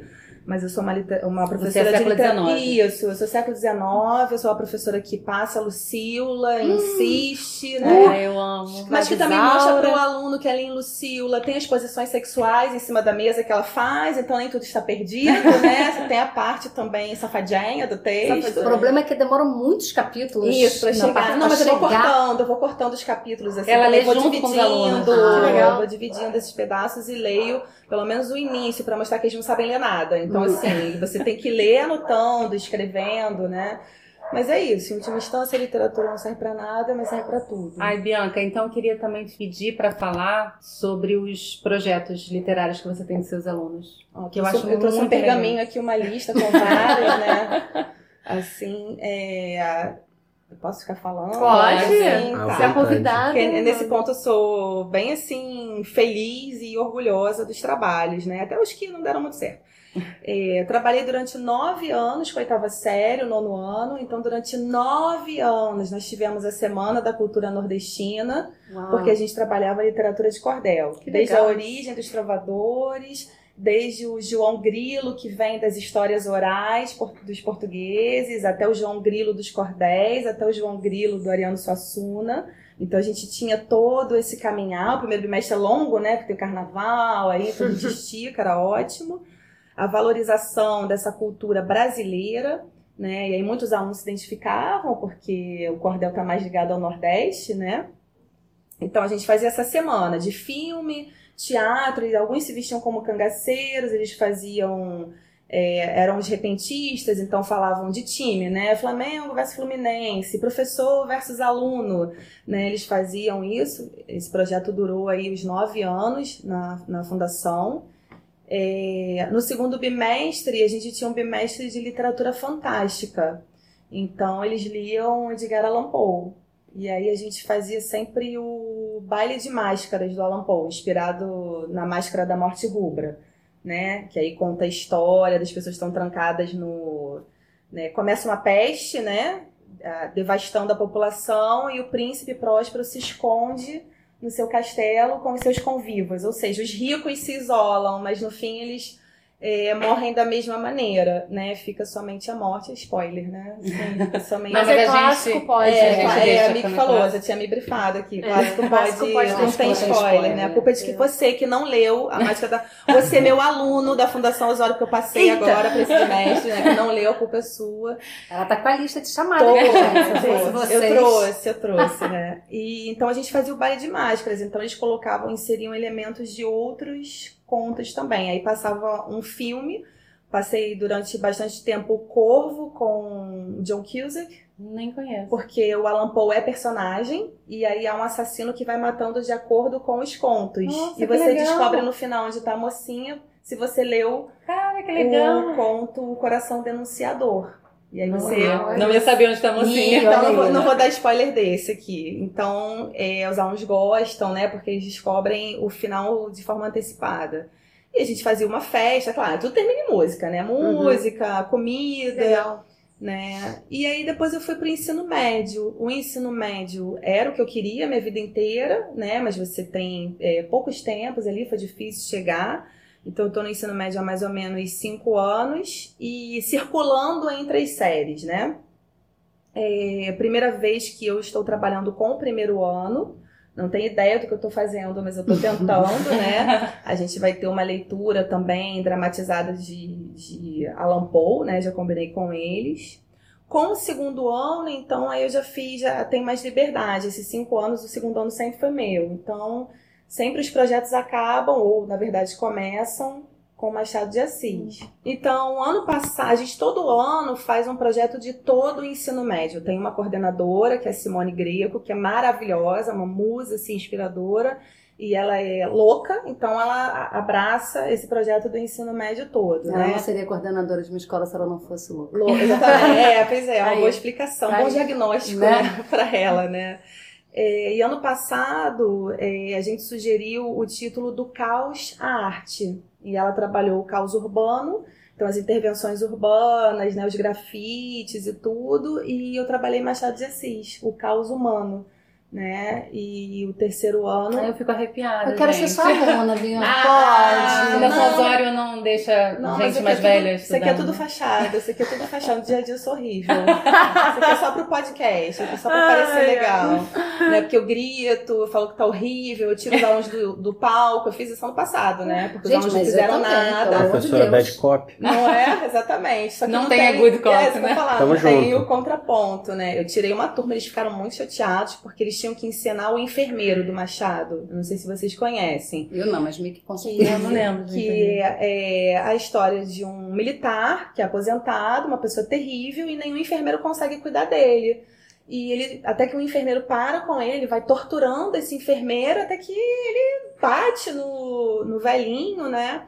A gente leu em comparação com o Coração Denunciador, do Alan Poe. Também é exatamente essa mesma história de um cuidador, né? Que se enlouquece com esse velho. E eles tinham, eles escolheram fazer comédia, minha turma mais gaiata e tudo. E eles subiram no palco, no, assim, na- nas vésperas do, da apresentação, e tava horrível. Mandei descer. Falei, sai. Aí minha amiga olhando, os outros alunos assim, assustadíssimos. Eu falei, sai, sai agora. Aí o que acontece? Que é como eu trato a Alice. Sabe, ano passado o menino ficou chateado. Ah, professor, por que você respondeu assim? Aí o colega falou: Você já viu como ela fala com a Alice? Já viu como ela fala com a filha dela? Então eu sou objetiva. Gente, mas eu não trato criança com tati bitati mesmo. Não, criança é pra mim é uma, é uma pessoa, uma Isso, mini pessoinha isso, ali, mas É, e não eu não eu né? falo, "Ui, ti, ti". Ainda mais adolescente. Não, então... Não, se infantiliza. é E aí eles fizeram uma das melhores peças que eu já vi Viu? na minha vida. Vale a pena ter um né? Eles treinaram, eles falaram, professora, confia. Eu confio. Nessa hora, depois da bronca, eu É. confio em todos eles, né? E eu rolava de rir. Eles fizeram os outros alunos da plateia gritarem assassino, assassino, assassino, porque trabalha com a questão da consciência. O enfermeiro mata e vai aliviando a própria consciência. Ah, o velho já ia morrer mesmo, porque ele recebe a herança. Então ele precisa lidar com a consciência e usufruir daquele dinheiro. Então é um texto super profundo e eles transformaram E eles conseguiram em comédia. E essa minha turma me encheu de orgulho porque no final do ano, esse foi o projeto geral, né? E aí no final do ano a gente fez pequenos projetos, 10 minutinhos para cada turma. E eles fizeram uma encenação que tratava do embranquecimento do Machado de Assis. Nossa. Whitewashing. Porque Uhum. a, a gente começa a trabalhar o Machado a partir da descoberta da foto do Machado de Assis, que foi feita no ano passado. O pesquisador Felipe Rissato descobriu uma foto do Machado de Assis e o professor João César escreveu um texto sobre isso. E falando, em primeiro lugar, por que, havia tantas fotos do Machado, que são 39, eu posso estar enganada porque Dom Pedro gostava da fotografia, então ele investe nisso. E aí o Machado sendo da academia e tudo, há várias fotos. Essa foto recente, ela traz à tona o debate do embranquecimento do Machado. Hum. Então o professor João fala, é, desde as afirmações, né? Primeira afirmação, de que o Machado era mulato. Segunda afirmação, de que ele não era mulato, de que ele escrevia como um grego. Ou seja, né, a sua etnia, a sua origem, a Não sua origem importava. pobre, exatamente, né? é, ela não importava na sua formação. Claro que Machado é um superdotado. Algumas pessoas usam erroneamente falar de meritocracia. Mas Machado era um, era um ele era, cara era foda. Pô, ele, ele é exceção, exatamente, né? E a exceção confirma a regra, né? É, é exatamente. Perfeito, perfeito. E aí, quando vem essa foto e esse estudo do João, a gente começa a aula, eu começo as aulas mostrando as fotos do Machado e esse texto do embranquecimento. Então, essa turma de segundo ano fez, e aí eu falo da propaganda da Caixa Econômica, ah, né, que a Caixa fez, coloca gente. o Machado 2011, é, se eu não me engano, foi, foi. coloca o Machado branco, o branco, né, e aí depois a, a, é, os grupos vêm em cima da, da Caixa Econômica pedindo esse reconhecimento dele como um homem negro, e a Caixa Econômica faz uma retratação e muda a propaganda. Então, o que, que essa turma fez? Eles colocaram é, a caixa, fizeram a caixa econômica, né, ele vai abrir a conta e levanta, chama Machado de Assis, levantam duas pessoas, levantam um aluno branco e um aluno negro. Massa. E aí eles começam a disputar quem, quem era o Machado, eles começam a se olhar, aí entra um pouquinho da questão da comédia, né, do reconhecimento do corpo, da repetição, dos gestos, e né? Com porta dos fundos. Né? total, né? E, e o segurança entra e tira o Machado de Assis negro. Caraca! Caralho, e aí eles apagam as luzes, eu fico toda... Eu, tenho eu, chorar. eu chorei muito. Eu tô muito arrepiada agora. Eu chorei muito, porque eles apagam as luzes e, e eles leem Cruz e Souza. Né? Nossa. Né? Negro que morre esquecido. Né? E aí a gente tinha lido em sala, a gente tinha lido Todo Mundo Junto, né? Libertar dos grilhões que nos flagelam, que fala dessa questão da escravidão. Eles leem esse trecho, né? uma menina lê o trecho e explica o embranquecimento do Machado de Assis. Eles acendem a luz e aí o segurança traz de volta e o branco diz assim, não, eu reconheço, você que é o Machado de Assis. E aí Foda termina. A literatura não serve para nada, né, gente? Não Nossa, gente, tem isso gravado? isso agora, assim, porque esses alunos que saem da sua sala, é, certamente vai, vai compor uma nova geração que, imagino eu, né, espero, que vai ser incapaz de proferir as barbáries que as gerações antigas fizeram, né? É, de é abrir uma... a boca e falar, não, mas não tem racismo no Brasil. Imagina, cota, cota isso é coisa, isso é mimimi. Isso é mimimi da esquerda né? Assim, como se. E, e é literatura, né? Agora, daqui a e... pouco vão falar que Machado é comunista também. Não, imagina. Então, a terceira turma fez uma encenação sobre o final do Alienista. E aí, por uma feliz coincidência, a gente tem janelas verdes, né? Para representarem a Casa Verde, do Simão Bacamarte e a gente gravou bumerangue. Tem essa questão também de usar a mídia, né? Eles gostam. Hashtag eles não respeitam muito, não, porque eu crio, eu acho que elas são todas sensacionais e jovens. E eles acabam deve, não é, gostando. Esse deve ser o problema, elas não são jovens. É, por isso elas, são, elas são longas, né? Longas com acento, é. cedilha. Eu coloco maiúscula. É, então. É, então, eu vou melhorar para esse ano. E com relação ao primeiro projeto, né, o projeto anterior, na verdade, do Causa Arte, o primeiro ano falou sobre o caos nos relacionamentos, então eles também encenaram é, o feminicídio, trabalharam essas questões. E o segundo ano fez outras peças do Machado, né? trabalhou com a cartomante, por exemplo, não só o enfermeiro. E o terceiro ano com a questão do modernismo, aí trabalharam com o poema o lixo, né, o bicho, né, o bicho é o homem, toda essa questão do caos urbano. É, e o ensino médio todo se uniu para fazer, para representar o conto Pai contra Mãe, do Machado de Assis, recomendo a leitura, né, que fala sobre a escravidão, mas fala de uma maneira machadiana, ampla das consequências dessa escravidão para toda a sociedade, né? E eles se juntaram porque nós temos tínhamos, né, duas alunas profissionais de dança, então elas fizeram coreografia, elas ensinaram o navio negreiro. Uau. Então foi dedicado a esse a representar em dança esse conto, né? E nós temos uma aluna também que é passista de escola de samba, então ela entrou que com legal. o jongo, ela entrou com a saia do jongo, Ai, ela conseguiu lindo. com a avó né? E aí ela entra representando essa liberdade e a escrava que tá fugindo Putz, que tenta, Eu não paro de ficar arrepiada, gente. tenta se libertar. Como é que faz? Viu, meus alunos, por favor, me valorizem. Valorizada só fora da escola, né? Que a convivência é muito intensa, né? Acaba sendo chata. Mas, é, e aí eu orientei minimamente, a criatividade foi dessas três dançarinas, né? Na verdade. Duas saíram da escola e uma é minha aluna esse ano, mas ela não era ano passado. E se propôs a fazer. E todos os alunos, eu levei as camisas brancas do Gustavo, ele até hoje está procurando, né? Porque várias, né? Para eles ficarem uniformizados. Então, capoeira, tudo isso apareceu dentro dessa dança, representando Legal. o ponto. Assim, ano passado foi muito bom. Ano passado foi, assim... E isso tudo com o segundo ano? É, esse projeto foi com o ensino médio todo e essa dança foi Também foi uma mistura, porque teve gente que desistiu, né? Coisa de artista, né?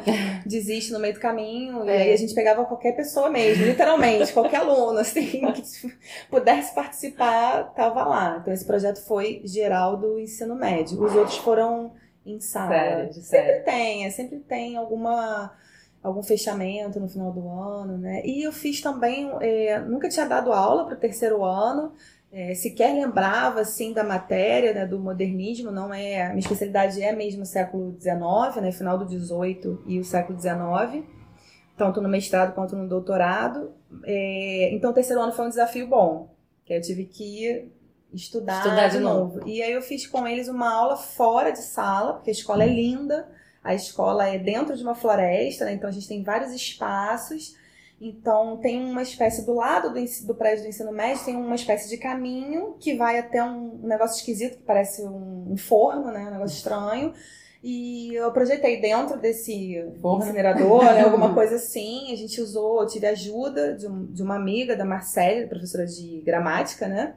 Me ajudou com os fios, porque a gente não tinha essa estrutura. Então eu fui espalhando projetores e espalhando trabalhos da Alice, Ah, porque ela tinha estudado modernismo. Então, ela, com ajuda, ela tinha feito pinturas. E Foi os Tarsila de alunos, vocês. não é? maravilhoso. Os alunos acharam que eu tinha feito aquilo. Eu falei, não, eu não tenho tempo, paciência nem talento, né? Assim, Mas foi... tem uma filha. Exatamente, que eu posso usar, né? Então eu fiz um caminho todo decorado pra eles. Eu joguei é, uns óculos no chão pra eles refletirem se era arte, não era arte, né? E aí em cada, vamos dizer assim, em cada estaçãozinha a gente botou dentro de uma parece uma videira, mini, micro, né? Então dentro desse espaço a gente cobriu com tecido preto aí a estação do dadaísmo, a estação Que do bacana. futurismo, até que a gente chega na parte de trás do prédio e alguns alunos não conheciam essa parte. Então, alguns alunos estudam lá né, desde seis anos de idade não tinham ido até ali.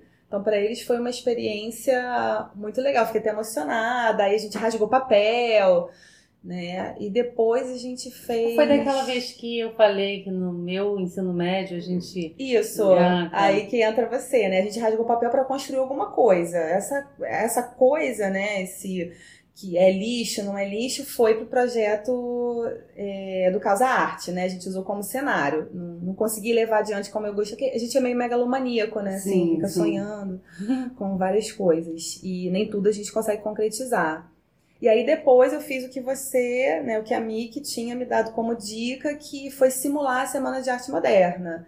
Então eu fui para a sala de espelhos de educação física, também espalhei três projetores, né? A sala não é muito grande, Hum. mas comportou bem. E começo representando a Semana de Arte Moderna com dois lutadores. E aí vou falando das polêmicas e no final eles é, um aluno tinha que ler os sapos e os outros tinham que urrar, é, relinchar, tinham que simular e jogar bolinhas de Bolinha de papel. E é, esse projeto, nessa bagunça, também fez parte do Causa Arte depois, né? No, no bimestre seguinte.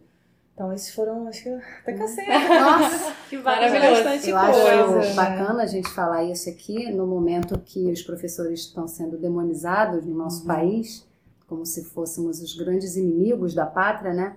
Porque para valorizar mesmo o trabalho e a entrega Uhum. ali dentro, porque você poderia perfeitamente é, Seguir pegar o o livro, né, seguir a emenda, leia o livro tal e fale sobre, que é o que é, muita gente faz, É. mas como que isso, através da literatura, através da arte, como que o nosso tema, né, como que a palavra, ela de fato faz o que você falou, a função da literatura, ela toca vidas. E, e ela é a, a base, assim, da humanidade, né? É, eu espero que eles tenham, guardem essa experiência. Ah, né? Eu fiz uma loucura também. Pessoa louca, né?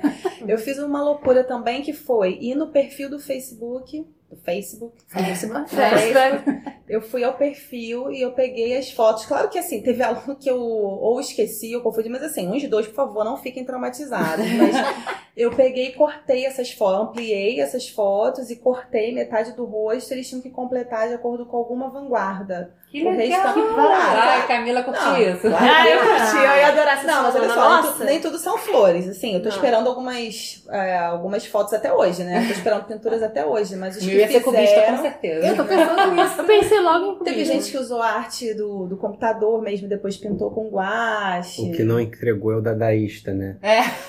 Isso, exatamente, né? Ele Com deixa pra lá, né? A, revol... a arte dele é não ter arte, né? Então eu fiz. Isso foi uma loucura. Isso realmente eu não sei se eu tenho saúde física e mental pra repetir. Porque até o terceiro ano não é meu, né? Então fica a critério da, da Simone agora. Mas pegar as fotos, porque nós temos 30 alunos, são três Nossa. turmas, então foram 90 fotos, mais ou menos, né? Senhor. Assim, pra você ampliar, recortar e o desgraçado, desgraça, né? Não entregar. Não entregar. Pois é, Aluno. acontece, Aluno faz sempre parte. aluno. Aluno sendo aluno. Ah, aluno, fomos. então, aproveitando essa deixa aí, Mick Paiva, você que é do latim, diga pra mim. Tem uma amiga minha que é professora de francês, que ela diz que a palavra aluno vem do alumno, que é Uhum. sem luz. Uhum. Então nós só chamamos os alunos dela de sem luz. meus, sem luz sem luz. meus sem luz estão tudo atrasados. Muito, bom. Vou adotar se eu voltar da aula. Né? Você era uma aluna até alguns dias, né? Pra quem não sabe, Renata ficou seis dias sem eu luz demorei em pra casa. carregar. Faz a Tá, música. bem, Não, esse, piadinha. ele, ele fica ali, ele fica Piadas fica né? esperando o é o momento. nosso Chandler Bing. O Rafa fica assim, tipo aquele, aquele, aquele felino que vai dar o bote, só esperando. Ah, esperando a deixa. deixa. Mas, bom. é, mas teve um movimento aí de chamar de estudante, né? Uma É. bobagem, é sem luz mesmo. A gente É. vai iluminar o que ele já traz também, né? Vai, não significa que ele é uma. Que vai anular o currículo do aluno. É, Mas é. Não, não, tá sem luz, É. tá lá, literalmente, né? Ser- ser- É um ser sem É um luz. ser sem luz. Até o final, pelo menos, da aula, né? Ele vai ser Assim a gente espera, né? Que saia um pouquinho melhor do que quando entrou. Expectativa e realidade, né? E é muito legal que a, que a Bianca trouxe dos projetos que ela, que ela realiza no- na Fundação Osório, porque assim, eu falei até que o meu ensino era bem protocolar, de redação e tudo mais, e essa coisa do de você aprender os movimentos, né, na literatura, Gêneros. os gêneros, mas uma coisa que eu guardo, que foi até uma, uma, uma atitude da, eu não sei se foi da minha professora de português e do professor, da professora de literatura, acho que foram as duas juntas na época, é, no meu colégio eles fizeram uma feira de literatura. E eu guardei essa, sabe, esse Hum, acontecimento, esse acontecido diferente, é. E dividiram assim as turmas em grupos e cada grupinho tratava, acho que eram tipo, eram trios. é, tratavam sobre um livro e a gente tinha que falar sobre esse livro, meio que vender o livro, Uhum. sabe? Então na mesinha lá tinha, a gente fazia cartazes sobre o livro, marcador do, do marcadores assim de livro com os trechos, né? Uhum. E eu lembro que a gente fez da é, Clarice do Érico Veríssimo, Hum, não gosto. né? Não, assim hoje eu não consigo lembrar muito do livro comprar. não. Mas eu achei legal a iniciativa, Muito porque legal. as pessoas andavam pelas mesas e você falava sobre Era o tipo livro. uma feira de ciência da literatura. Era uma né? feira de ciência da literatura, era tipo uma sinopse. Você chegava ali, eu falava sinopse vendia do o livro, projeto eu ali. vendia o projeto do Uhum. livro. E aí a pessoa podia pegar o marcador e levar pra casa. Então, você trocava ideias sobre o livro, eu achei essa iniciativa Ah, eu ia muito bacana. que eu ia adorar, porque eu ia querer um mar- marcador de livro. Você tinha que conhecer, né? Pra É. poder vender. Você Pra você vender o livro, você tinha que conhecer. E é bom também que é, foram vários li- livros lidos pela turma, né? Não Sim. foi só o livro do E não foi só a minha turma, acho que foi todo o ensino fundamental, assim, entendeu? Legal, Fizeram uma grande. Era uma feira de ciências Uhum. mesmo, mas só que do livro, no pátio. muito bom. A gente já tentou lá na escola fazer ciência junto com a literatura, né? Científico-literária. É, mas eu acho que a gente, a coordenação, vamos dizer assim, do projeto é que acabou ficando solta. E aí poucos professores de literatura, houve pouco projeto Adesão. de literatura, Uhum. né? mas que é, é sensacional. A ideia é perfeita, né? Uhum. Porque a ciência está dentro da, da literatura, Uhum. dentro do cinema, então você tem como conjugar, né? Eu acho que é uma ideia assim que ficou Fica pra trás, aí. mas que, É. que não, pra esse ano nada, gente. pra Este ano. Mas, o Bianca, você está falando disso, está me lembrando. Eu dou aula de inglês no Instituto de Matemática. Os meus alunos são todos. E, assim, eu me sinto péssima, porque eles são novinhos, têm 20 e poucos anos, eles são assim, pós-doc. Uhum. Que dentro do Instituto de Matemática, assim, o pós-doutorando, ele é tipo. Sabe? A ralezinha, porque. Oi? Sério? É, aham. Gente. O cara de 20 e poucos anos que é pós-doc. que pode, Dó? É, é. Porque. A vida não tá fácil pra ninguém. Não, mas é porque é o maior instituto de matemática da Aham. América Latina. Então, assim, Uhum. é, você senta ali com, com o seu aluno e aí você passa no corredor e vê que você é uma matéria dele, que ele, sei lá, é um gênio. Uma mente brilhante. Parece é, isso. Total, total. e, é, e eu me sinto assim, a gente troca muito, uma galera muito bacana, e tem várias vezes que eu tô explicando alguma coisa, é, sei lá, é, o S da terceira pessoa do inglês, por que que você fala, sei lá, I play, she plays? E aí você chega e fala assim, é assim porque é. E aí a mente científica assim, mas espera, da onde vem? Do tipo assim, eu acho que eles esperam uma teoria. Não, é- aí eu faço, Pra querido, naquilo. matemática, vocês sempre falaram que 2 2 é 4 e é porque é. Ah, mas deve ter Ah, alguma coisa explicar, por já vão trás explicar. daquilo, Mas para chegar né? nessa conta é difícil, É. tem que estabelecer a unidade, tem que estabelecer a dualidade. É difícil. É porque Eita. é a mente investigativa, mas que ao mesmo tempo tem 20 anos, ou seja, o repertório humano também Não é vasto, aí talvez né? é, deu uma, tem essa Uhum, dificuldade, tem essa assim, né? também. Talvez. E aí, se você também coloca um texto, um poema, eles vão provavelmente desestabilizar, né? levei um, um poema uma vez é, do Jim Morrison, que é um, Uhum. é um livro de poemas que eu comprei, assim. É, nossa, a carinha dele. Mas era música era. Não, não, ele tem um livro de poemas, assim. Mais de um, na verdade, eu que só tenho um. É, e, e dei pra eles, assim, a carinha deles sendo expostos àquilo. É, E eu botei todo o vocabulário, né? Não, não era uma questão Sim. de não saber as palavras, Uhum. mas como que isso, o que, que você reflete acerca disso. E aí eu vi, assim, fumacinhas saindo. São pessoas que escrevem fórmulas. Quando eu chego atrasada, Estão lá brincando brincando de eles estão brincando de fórmulas. Quando eu vou apagar, eu falo assim, gente, tudo bem? Assim, vou estar Ah, mudando a história da ciência, só apagar isso daqui. Mas a arte faz isso, né? Ela tira do seu lugar de conforto, né? Sim. ela É, desestabiliza. Estabiliza também, né? Quando você coloca um quadro do Sutini para os alunos, quando você leva uma poesia do Augusto dos Anjos, né? São truques velhos que funcionam, que é cho- a, arte não é só Falar que a, a mão Não é o belo, é, é. a mesma que escarra. isso, a mão que afaga é a mesma que apedreja, né? Então assim, você tira, você desestabiliza. Isso é bom, né? Porque É eles também percebem que não tem o controle de tudo, né? Sim. Certamente na matemática não tem, mas eles têm mais um conforto, É. né? Mas isso é um desafio para você, né? É. Que a médica tá sempre te perguntando, né? Querendo que você saiba. Ah, e são assim, são uns dos meus alunos preferidos. Ah, que legal. Que não me ouçam os outros. Não pode bom. divulgar ou tem gente para os outros, então. É. né? Então, como hoje eu que estou mediando o podcast, tem gente, é, voltamos à nossa forma original. Renata, chama a dica.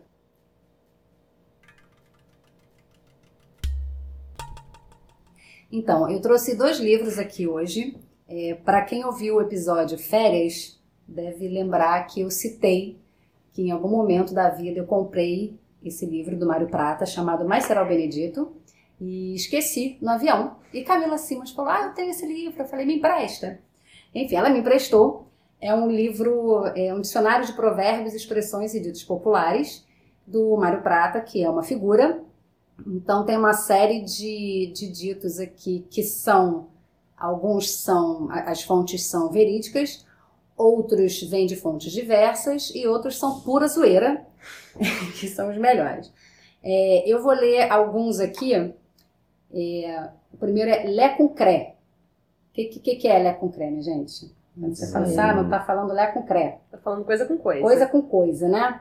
E aí o livro ele dá assim, o significativo, para cada um uma coisa, cada qual, cada qual. Dividir as coisas direitinho. É, e aí ele fala assim, segundo Câmara Cascudo, a fonte é, fidedigna de Mário Etimológica Prata, do, etimológica, da língua exatamente. portuguesa. Olha que louco, ele diz que tudo vem de clérigo com clérigo e leigo com leigo, ou seja, padre com padre, leigo com leigo. Uhum. Cada um no seu quadrado. Exatamente. Tirou as palavras da minha boca.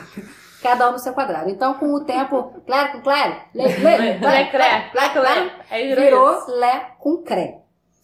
É, uma outra historinha aqui, essa é uma das minhas preferidas. Não tô entendendo patavina. o que é uma patavina? É. O que é uma patavina, é uma patavina, não é mesmo? É, não entender patavina, não entender absolutamente nada do assunto. Mas também tem o aval de Câmara Cascudo, é, e a origem é Tito Lívio, natural de Pata, Patavium, é, usava um latim horroroso, originário de sua região. Nem todos entendiam, daí surgiu o patavinismo. Muito bom! que originariamente significava não entender Tito Lívio. Ou seja, você entende patavino. Muito bom. Maravilhoso. Muito bom. É, e tem outro aqui que não tem fonte, então a gente não sabe se é verdadeiro ou não, mas que eu adorei essa história, que é o para lá de Marrakech. O que, que significa, minha gente, estar para lá de Marrakech? Hum. É um significado amplo, né? É, é um significado né? bastante amplo. É cílico. E aí quando né? Caetano Veloso usa também é porque é amplo pra caramba. É, Pode ser o que né? você quiser, não é mesmo? pra lá de Marrakech. Enfim, o histórico é que é uma expressão surgida durante o movimento hippie em Berkeley é, mais precisamente na Telegraph Street, quando os convocados para a Guerra do Vietnã fugiam. E quando procurados, os amigos diziam que eles estavam para lá de Marrakech, né, no Marrocos, assim, então era a galera que fugia de uhum. Berkeley na época da guerra. Uhum. Muito bom. Muito Sensacional. Bom. Muito bom. É, esse livro é muito bacana. É divertido, né? É divertidíssimo. Camila me trouxe para emprestar. Eu li um dia e eu tenho que confessar que eu falei assim: ah, eu acho que eu quero falar desse provérbio aqui. E desse também, desse também. Eu marquei o livro inteiro. E foi uma escolha de Sofia aqui para ver qual que eu usava. Esse rosinha aí era o quê? O que é uma tá escolha marcado? de Sofia? Esse rosinha. O que é uma escolha de Sofia? o que é uma escolha de Sofia? É, esse é o Patavina. Ah, tá. Não entender Patavina. É, e o outro livro que eu trouxe é do Mia Couto, que, como a Cami estava falando, né, que ela trouxe de um, de um português e de um moçambicano, que ela também vai falar do Mia Couto é, de um livro de contos dele chamado O Fio das Miçangas. O conto é o.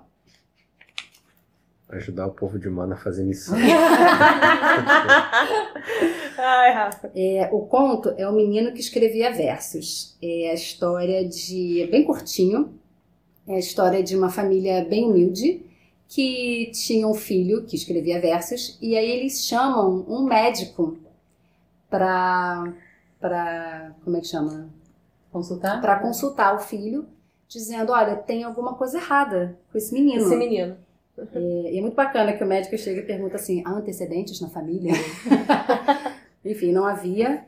Os pais é, nunca tinham tocado num livro, nunca tinham tido esse contato com a palavra. E aí é, eles chamam o médico para como se o fato do filho ler e, e, escrever fosse um problema, né, uma doença. E aí o pai até fala assim, ah, a gente tem que tirar o menino da escola.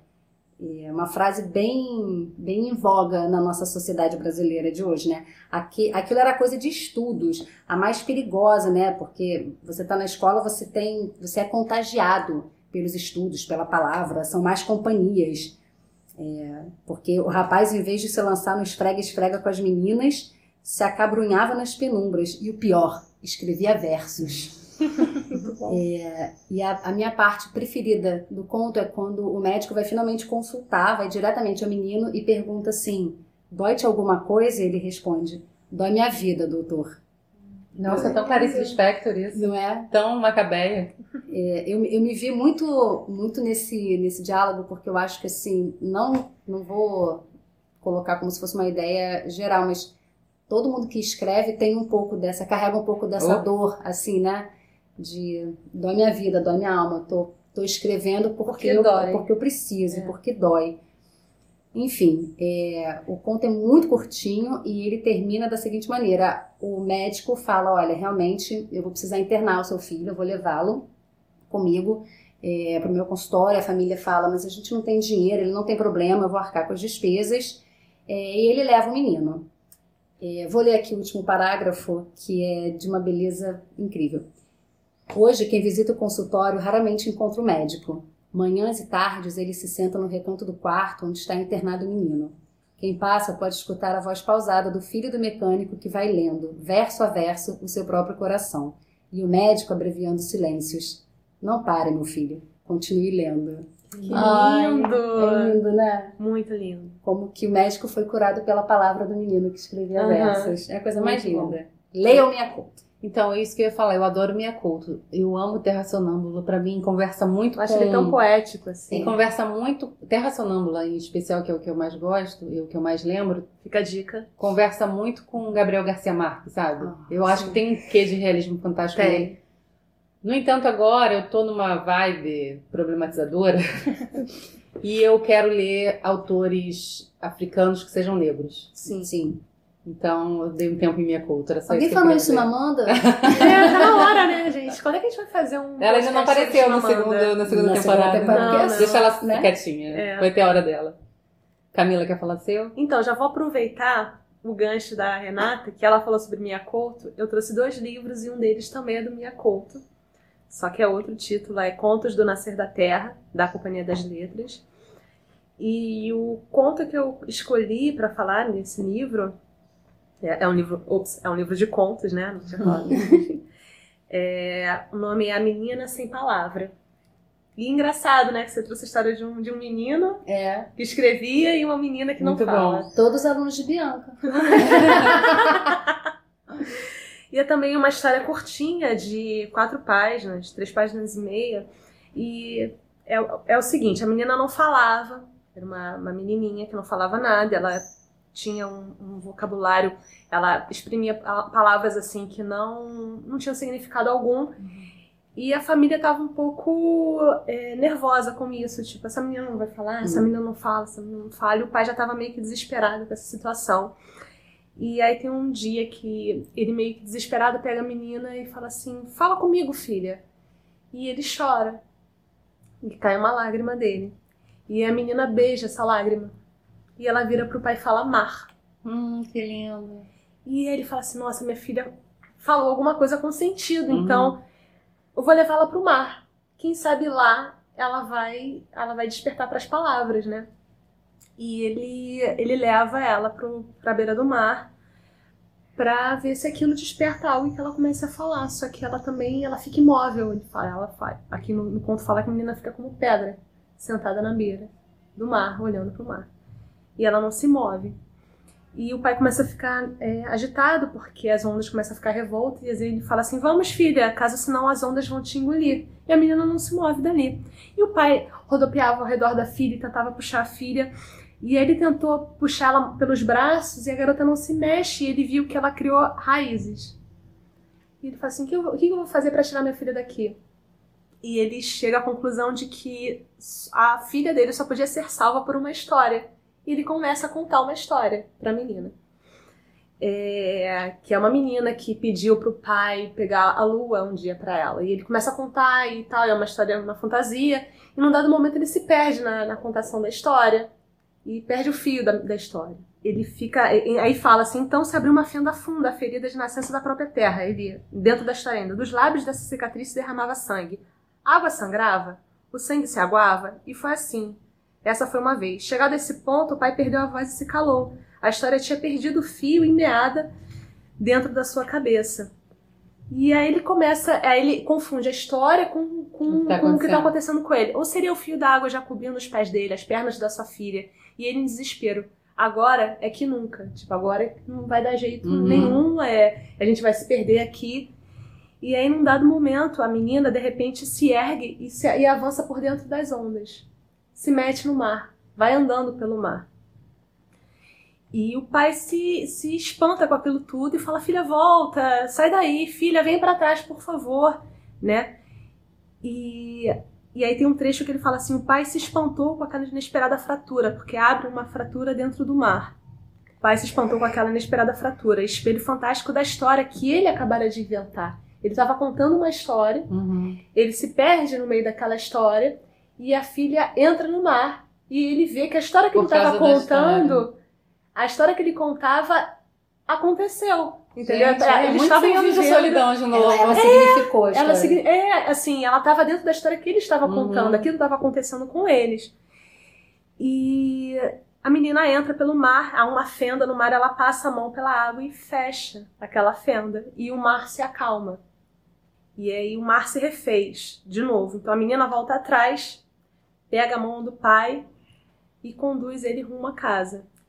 No cimo, a lua se recompunha. Esse é o trecho final, eu vou contar aqui para vocês. Aí a menina, eu vou ler agora o que ela fala, a menina. Viu, pai? Eu acabei a sua história. E os dois iluaminados. Acho isso muito legal no minha conta, porque ele junta às vezes as palavras e ele forma, tem neologismos bem próprios, assim. E os dois, iluaminados, se extinguiram no quarto de onde nunca haviam saído. Tudo, uhum. nada daquilo havia acontecido. Ele, na verdade, estava contando uma história para a menina. Uhum. Quer dizer, ele usa um recurso. É, é, é meta história, uma né? meta história. história dentro da história. É a história dentro da história. Então, ele, na verdade, quando o pai se emociona, acho que até ali era verdadeiro, era, não era verdadeiro, era real. Uhum. E depois tudo é uma contação de histórias e uma história dentro da outra, e na verdade, então a filha entra na história do pai. E ela começa, ela, ela ganha a palavra através da história. Uhum. O pai movimenta ela dentro de uma história que ela embarca também, e aí sim ela ganha voz. Então achei muito bonita essa coisa do, do, da literatura dando voz a literatura criando essa, essa vontade também de contar uma história. E esse conto é muito lindo. Muito legal. É lindo mesmo. E, e aí o outro livro que eu trouxe foi um livro que eu descobri, foi no, no, no Ler Salão, Salão Carioca de Leitura, acho. Tava até com a minha esse dia, né? uhum. né? E a gente foi em vários estandes, e a gente foi no estande da... Da minha ex-chefa. Da sua ex-chefa. Qual o nome dela? É, Tereza. Da Tereza. E eu, eu olhei esse livro e falei, poxa, que interessante. É, é um, é da editora Tinta da China Brasil. E o título é A Doença, o Sofrimento e a Morte Entram num Bar. E Camila falou, que interessante. Que interessante, é, eu, né? Muito eu. Focou na última palavra. É. Entrou num bar. Não, com certeza. A espécie de manual, uma espécie de manual de escrita humorística. Essa editora é genuinamente portuguesa, né? É, ah, só que ela tem o selo Brasil. Livro. Se você quiser emprestado, estamos aqui, tá? Eu já li. É do Ricardo Araújo Pereira. Esse autor eu não conhecia, e ele é uma espécie de Adnê português, vamos assim dizer. Ele é roteirista, é comediante. E nesse livro ele, ele meio que destrincha o humor, sabe? O humor como linguagem. Se a gente está falando de palavra também, e, e achei válido trazer para a gente também pensar como é que a palavra, dentro de outros contextos. Com certeza. Né, eu acho que ele, ele, ele fala sobre várias estratégias do humor. Né? E como é que, por que, que as coisas são engraçadas, né? Como é que o humor funciona, né? é.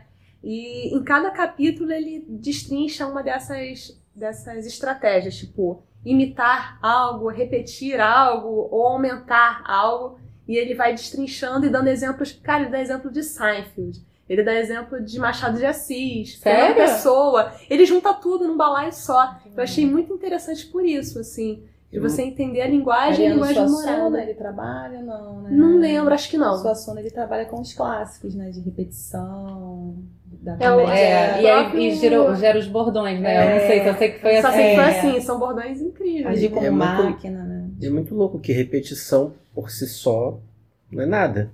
Você tá pegando uma informação e botando ela de novo no lugar. Não, nem, não precisa ser nenhuma informação, Rafa. Não, assim, informação no sentido de que é alguma coisa dentro da obra, você copia e cola. É, mas se você souber usar no momento é, certo. Exato. Né? Exatamente. Porque você Muda transforma tudo. o personagem como máquina. Isso também a gente acha engraçado, né? É, Agir, lembra não do como pessoa, também, mas, é. em tempos modernos, que é, aquilo era uma Sim. crítica uma, é uma crítica ferrada ao sistema, mas também era engraçado, uhum. não, tinha, não deixava de ter o seu humor ali. Machado é muito traz, você lembra? Lembro, tá aqui, eu até é trouxe. Muito. Eu até trouxe o trecho que ele fala, que é bem no preâmbulo do. no início do livro, né? Que primeiro é, ele fala assim: olhar como mais ninguém olha significa, significa adotar um ponto de vista experimental. Olha aqui, adoptar. Uhum. Isso que eu falei do, do acordo uhum. ortográfico que tá, né? Que eles cagam. É, vou repetir o trecho, né? Porque ficou meio solto. Olhar como mais ninguém olha significa adotar um ponto de vista, de vista experimental. Ver o que ninguém mais vê significa descobrir o que está escondido à vista de todos dentro do ponto de vista convencional. Ele fala que isso é meio que a, a função do humorista também. Olhar de um ponto Sim. que ninguém vê. É. Porque você tira as coisas da lógica comum. Então você cria, assume uma nova lógica para as coisas. E ele traz como um exemplo disso, um trecho do, de um conto de Machado de Assis chamado História Comum, que começa dessa forma. Caí na, caí na copa do chapéu de um homem que passava. Perdoem-me este começo, é um modo de ser épico. Entro em plena ação. Já o leitor sabe que caí e caí na copa do chapéu de um homem que passava. Resta saber de onde caí e por que caí. E quem fala é um alfinete. Muito bom. A voz é de um alfinete, né? É um, é um narrador improvável, assim. Então, ele tem aspirações de alfinete, ele tem características de alfinete, a angústia de alfinete, mas também tem um ponto de vista muito diferente da, do mundo dos homens, né? Ele consegue ter uma perspectiva que os homens não Uhum. têm. Então, ele trata desses, dessas, desses gatilhos do humor. É, o improvável também é muito usado no humor, né? O improvável, pô, era o, o é, Monty Python, né? Uhum. Ah, Sabe, aquela amo. piada, a piada mais engraçada do mundo, vocês lembram desse, Uhum. desse sketch deles? Que as Não, o pessoas riam morriam de rir. Vocês lembram, vocês viram eles, é, um show deles, que virou um filme depois, mas virou, é só o show filmado. Esqueci onde, mas é num lugar bem icônico, assim, tipo, sei lá... em- Carnegie Hall. É, Vai, vai, vai. Esse é contigo, esse é contigo. Mas aí que, tipo, eles estavam fazendo os sketches lá em cima e de repente passava um do, do, do elenco com, como se fosse um vendedor de, de bala em cinema, Aham, antigo, sabe? Aí assim. ele tava vendendo albatroz. Aí ele ficava, albatroz! Albatroz! Tipo, não tem sentido nenhum, tem e é sentido muito nenhum. engraçado, sabe? É, é. É muito musical engraçado. do, do Monty Python, o Spamalot, no meio da cena, assim, no meio da música, de repente para, entra, sei lá, a cena é lá do, do, do, do Cálice Sagrado, entra uma menina de patins, assim. Não tem nada a ver. Não tem nada a ver, É, é, quebra de exatamente. expectativa. Porra, é essa? E a vida de Brian, pra mim, é o Sim. melhor filme Ai, nossa, maravilhoso. Porque tem piada em latim, gente. Cara. Isso pra gente na graduação foi, assim, o auge. Aí eu achei, eu acho que o que eu achei legal desse livro foi a, a- a diversidade de, de exemplos que ele dá, sabe? Tanto da literatura clássica Uhum. como do, do- da cultura popular. Tem um aqui no, no, no- no capítulo de mudar uma coisa de lugar, para que essa coisa seja engraçada. Na verdade, no português de Portugal dele, o capítulo é mudar uma coisa para outro sítio. É esse o capítulo?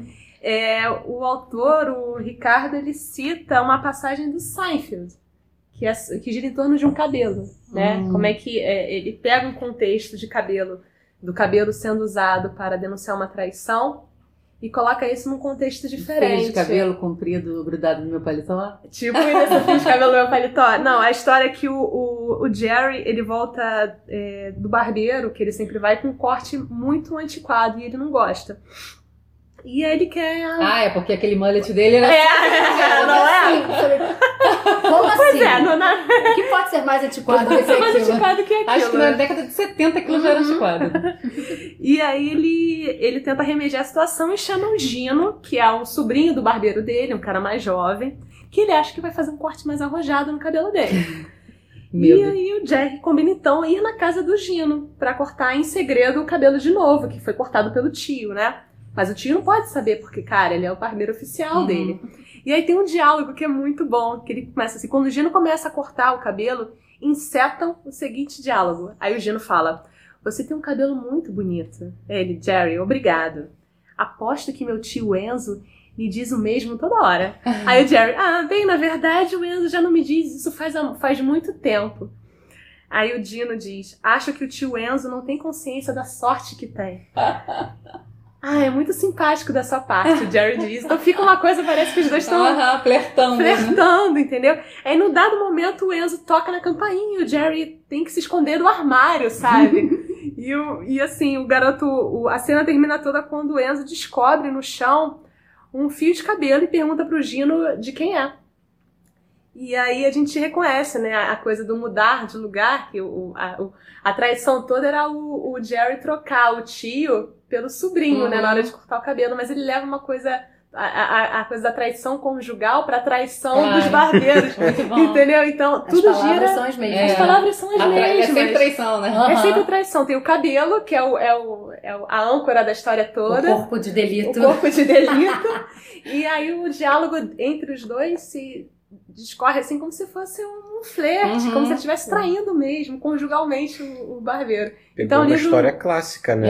É, É. ele só transformou o cenário, né? Transformou o cenário. Então, assim, todo mundo identifica isso como algo. As falas a As gente falas. já sabe, né? Então a gente já vai esperando a outra fala pra rir junto, Uhum. né? Então ele destrincha todos esses gatilhos de humor na linguagem, assim, é super interessante. E o Seinfeld era o, o, a- o, o artista que transformava o nada em, em é. tudo, né? Porque é incrível É. tudo que ele escrevia. Até a Sim. definição dele, né? O seriado sobre nada. É, Não ele fala. sobre nada. sei. E assim, ainda assim tem, é muito engraçado, né? Ah, não, é verdade, eu vi isso há pouco tempo, porque quando eu comecei a assistir um aquele Comedians in Cars Getting Coffee, No, Ela olha pra Renata. Tá bem que eu escolhi tudo em português. no- porque ele Né? diz, Entendeu? ele diz isso. Alguém, um dos convidados dele, porque ele, ele convida, com- é bem literal, ele convida comediantes para tomar café com ele e ele escolhe um carro para cada é, convidado. Então, tipo, ele vai sair com a Bianca, ele vai convidar a Bianca para sair, ele fala assim, hum, vou escolher um Cadillac, porque a Bianca é tão chique como um Cadillac, porque ele, que- ele quer colocar é, não colocar é, características humanas nos carros, mas ele faz uma combinação, faz um match do convidado com o carro que ele escolhe. Ele, é- ele é um Combina. colecionador de carro, né? Cara, no episódio da Sarah Jessica Parker, ele pega uma Station Wagon, que é o carro. Esse carro é horrível, ele é feio, é uma banheira, mas ela adora. Mas Então, ela adorou, ela ficou emocionada de ele ter, porque foi o carro que ela tinha na infância, assim, Ah. sabe? E aí, ele.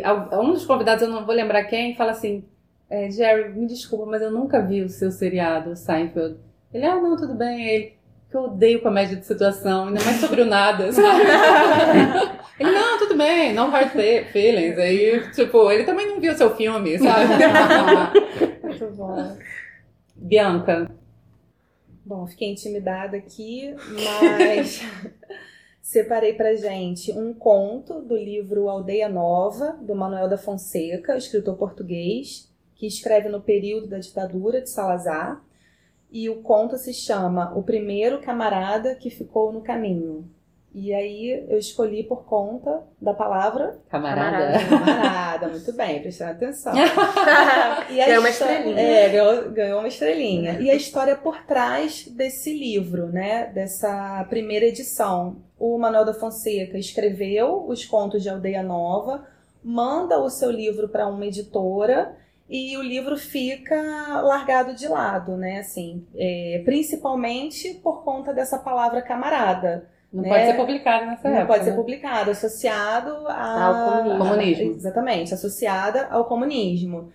E até que um dia a esposa desse editor tá olhando os livros e ela dá de cara com esse conto e fica curiosa. Então ela começa a ler.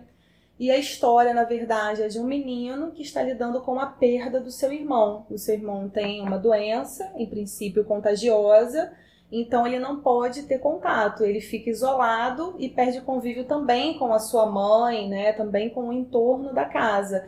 E toda vez ele tenta se aproximar. Então é uma história de perda. E essa mulher tinha acabado de perder o seu filho. Nossa. Então ela se emociona com esse texto e diz para o marido: você vai publicar esse, esse livro de contos. E assim, Aldeia Nova, em 1942, né, é, é publicado. Então, é, o que me faz pensar muito sobre o Manuel da, Fon- da Fonseca, é claro que ele vem de um grupo que era comunista, né, que se coloca ali, ia para as fábricas e lia os seus textos, né, achando que poderia mudar aquela realidade através da literatura, o Manuel da Fonseca, ele é um escritor humano.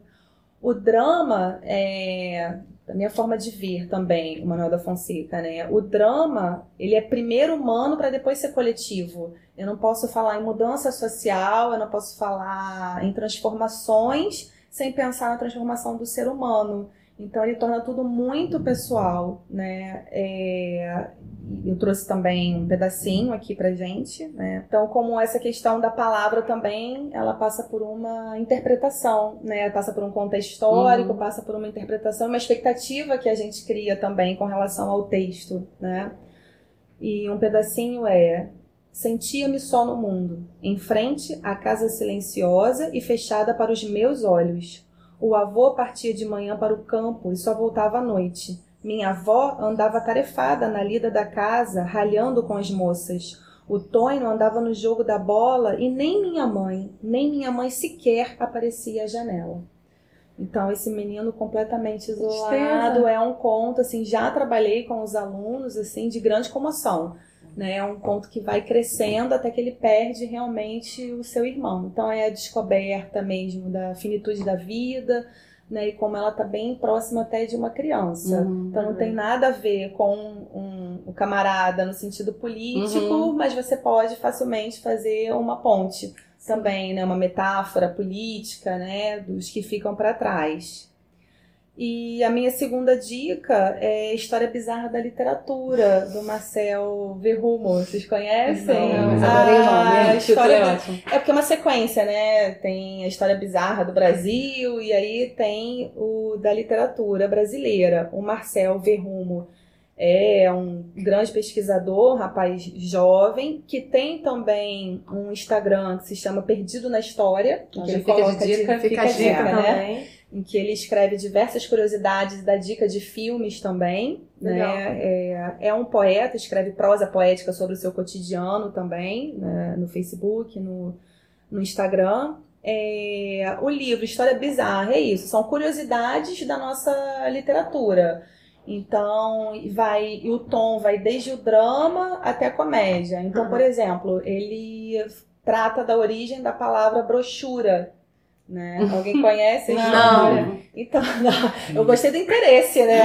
Queremos saber. Não, então, mas a brochura faz logo a gente pensar Brocha. em brocha, então. Aí ele vai tratar, é, na verdade, ele vai tratar da palavra brocha ligando a brochura. Aposto que a Os- Camila pensou no pincel, porque ela é das artes. Ah, Aham, totalmente ingênua, né? É, então ele explica que no século XIX essa literatura erótica, e aí tinha como público-alvo mais os homens mesmo, né? A sociedade não é machista, não, Imagina, nossa que isso. né? E ela Não é... tinha Daniela Steele nessa época, não? Não, tinha, tinha, não não. tinha. Nem Júlia Sabrina, viu? Só tinha, é, tinha literatura erótica e ela era encapada na brochura, no, nessa, nesse espiral, nessa capa mole. E aí, por isso vem, de, vem a palavra brochar. Mentira! É, você Ser já mole, leu o meia texto, bomba. mas o texto Não não, é- te animou, né? Então, Não é ficou capa dura. broxa. Olha, o Rafa tá ali dando um sorriso. É. Gente, vocês estão perdendo. Vai, Então, vai usar isso. E, né? Vai. e aí uma da- um dos projetos deste ano é trazer o Marcel para conversar com os alunos. A gente pode ir se pode, com certeza. Pode. A gente faz um, um programa lá, né? Ah, ia ser lindo. Prometemos uma live, gente. É, É. falando, mas aí eu não sei, a gente é, prepara o Marcel, Marcel, por favor, os jovens, né? É, não fala muito. joga logo. E aí ele fala tudo e aí fala da carta de caminha, e ele fala também, aí o tom triste pra gente terminar um pouquinho, a literatura traz um pouquinho disso, né? Uhum. Da tristeza. Uma melancolia. Melancolia. Ele é, traz a curiosidade, né? Que autor brasileiro conseguiu prever a sua própria morte? E aí ele traz Mickey. Sempre Quem foi o autor que a Autor brasileiro, ultra romântico, que escreve Ultra romântico. Se Eu Morresse Amanhã, o Álvares de Azevedo. Né? E aí, de, de fato, Batalha de depois literatas. desse. Eu perco feio, nem Não, entro na imagina eu, eu Ah, tá. Morreu separa- Não, eu como? trouxe tudo Eu, então, decorado. aqui. trouxe tudo decorado. E o Álvares de Azevedo escreve o poema e, de fato, morre muito jovem. E ah, o autor da Moreninha, né, o Hum, Joaquim. Manuel de Macedo, conhecido como Macedinho, lê esse poema no enterro do, do Caramba. Álvares de Azevedo, né? Então ele traz todas essas curiosidades, uma história bizarra, né? E eu não posso estragar, fica a dica. Ah, muito bom, já quero ler. Muito bom, muito bom mesmo. Gente, estou fazendo uma observação quinta série. Do broche ainda não. é claro. O proprietário de um apartamento que eu morei em Paris, ele era o Monsieur Brochard. E não tinha uma vez que eu falasse com ele. Sem rir. Fizesse um sorrisinho. Eu tinha que me preparar muito, assim, pra ligar pra ele. A quinta série nunca morre, Não, né? a quinta jamais. série que habita em nós. A quinta série tá até Isso é um problema, governando o país. Não é mesmo? O Estado. Gente, isso é um problema sério na escola, porque tem uns alunos que têm os nomes muito bizarros. A gente tem uma política de combate ao bullying, mas às vezes o, o- O o- professor mesmo quer fazer. é difícil. Bem difícil. É difícil. O, o, o, o, o, o tabelião responsável pelo registro tinha que, sei lá, se manifestar. É, Tem uns alunos que são uma- umas coisas assim, bem difíceis. Aproveitando que você tá falando mal dos seus alunos, É. fala aí suas dicas. Mas meus alunos, eles têm nomes normais. Não tem nenhum corintienzo lá, não, né? Não. Só Enzo mesmo. Enzo deve ter é- milhares. Não, En- Enzo é endêmico. É- Enzo é endêmico. É que nem o. Enzo são as marcas de uma geração, Enzo e Valentina. Pois é. E a minha dica é o livro Gödel, Escher e Bach, do Douglas Hofstadter. Ele é um desses livros que, assim, ele, ele é onde eu fui abarrar o meu burrinho, mas é onde eu fui abarrar o meu burrinho do bem. Que ele é um livro muito louco. Ele é muito louco. Ele ganhou o Pulitzer é, em 79 por ser um desses livros inovadores que ele, a princípio, trata de uma coisa muito simples, mas ele trata da vida, do universo e tudo mais. Ele é um livro que ele fala, a princípio, do matemático do matemático Kurt Gödel, que em 1900 Alemão. é alemão, que no começo do século XX ele refutou os matemáticos Bertrand Russell e o Alfred North Whitehead, que eles estavam querendo criar um, um compêndio, que era o Princípio Matemática, que grosseiramente ele é um, uma teoria de tudo da matemática. Eles estavam tentando criar um sistema fechado de matemática que resolvesse todas as questões matemáticas e conseguisse, a partir de regras simples, gerar todas as verdades matemáticas possíveis. E o Gödel, Ele... ele, simples, né? pois é, eles queriam uma teoria de tudo. Uhum. Hum, Você tem isso na física, você tem isso na filosofia, você tem isso na religião. E ele, na matemática, demonstrou que isso é impossível, que todo sistema matemático baseado em axiomas, que são verdades autoevidentes, e que vão gerar teoremas, daí o teorema... É, é engraçado que, em geral, em matemática, se você pergunta para um aluno o que é um teorema, ele conhece o teorema de Pitágoras, mas A ele não fórmula, sabe o que é um teorema Uhum. que ele é uma verdade que você, por inferência, deduz de uma outra verdade mais óbvia, mais simples. E ele chegou à conclusão que os sistemas, eles, é, eles são, eu não digo falhos, mas eles, existem verdades que um determinado sistema não consegue provar nem que é verdadeira, nem que é falsa. Existem, dependendo do sistema que você usa, esse sistema não dá conta daquela verdade. Então ele fala da incompletude da linguagem da matemática, e que tem a ver com outras linguagens, porque a linguagem ela tem o seu limite. Existem coisas que dentro de uma determinada linguagem você não consegue expressar. Existem conceitos, existem ideias que você tenta ou criar uma palavra, ou você cria um texto, ou você usa um milhão de palavras, e mesmo assim você não consegue dar conta. Tem aquele limite lá do, do que você quer expressar e que você não consegue. E o livro é muito louco. Para começar, que ele tem uma forma que ele é assim: cada capítulo você tem um capítulo de diálogo que é sempre uma alegoria, que é quase sempre a tartaruga com, os- com o Aquiles. Aquiles, o herói grego, e tartaruga é a tartaruga do paradoxo de Zeno, e é um diálogo sobre coisas para ilustrar os pontos do livro que ele quer tratar. E ele trata de um monte de coisa, ele fala de DNA, ele fala de como que sistemas simbólicos que você tem é, símbolos que a princípio não querem dizer nada, não querem dizer muita coisa, conseguem se agrupar e gerar coisas extremamente complexas. Ele usa essa ideia para tentar dar exemplo por que, que seres de carbono conseguem ser sem, conseguem desenvolver sem ciência, conseguem ter uma ideia de um eu, ter ideias próprias. Da onde vem isso? E ele é, é- é muito louco. Ele, ele é muito louco. É muito louco. Tô vendo. Tô- Tá difícil Tá parecendo acompanhar. eu dando aquela dica do, do livro do Kurt Vonnegut. Sim. Lembra o Sim, Cama de Gato? Sim, ficava Cama assim, de ele é muito louco. É muito louco. Ele usa muita metáfora, ele usa. Ele, ele cita outros autores, ele faz muita piada no livro, é, trocadilho, porque o trocadilho são dois, dois significados embaralhados numa coisa só. E o livro, ele fala do Gödel, que é esse matemático, mas ele faz uma ponte com o Escher, que ele é um... Amor. Pois é, ele é um artista que ele, ele usa esse tema recursivo, ele usa o... ele usa A fractais repetição. repetição, autorreferência, uma ideia que se repete e repete nela mesma, e nela mesma, e Vira nela outra mesma. coisa. Em perspectivas diferentes. é. né? É, sabe aquela coisa de quando você pega uma câmera e bota na frente da TV e a TV fica... repli- Replicando. Exato, Fermento royal. exato. O, o, o Escher trata disso. É. E o Bá também, ele fala da música, que você tem notas musicais, que são unidades discretas muito simples e que a princípio não querem dizer nada, só uma nota. As agrupadas. Mas elas agrupadas, elas têm uma hierarquia, elas têm uma ordem. Se você tem uma escala, as notas entre si, elas têm uma relação hierárquica.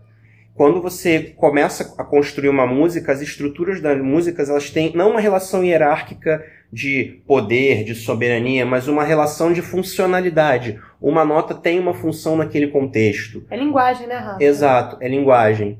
E ele fala do Bá porque o Bá ele escrevia uns cânones, cânone que em latim quer dizer regra, que é isso, você escreve uma frase musical que você empilha ela em cima dela mesma para construir toda uma harmonia. E ela tem uma regra de quando que uma, regra, uma, uma melodia entra, aí a outra vai entrar no momento certo, a outra vai entrar no momento certo.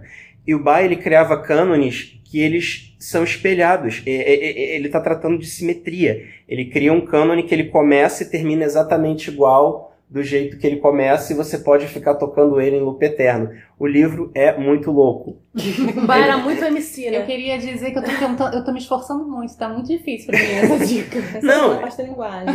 Exato. E E também queria dizer que vocês ficam me zoando de latim. Todo mundo fala de latim aqui, tá? Só queria dizer isso. Hum, mas não como você. né, A Com essa propriedade tá toda. eu só eu só li algumas palavras assim, eu não tenho não tenho não tenho doutorado, não tenho mestrado. Nem eu. Parei no Carpe Diem.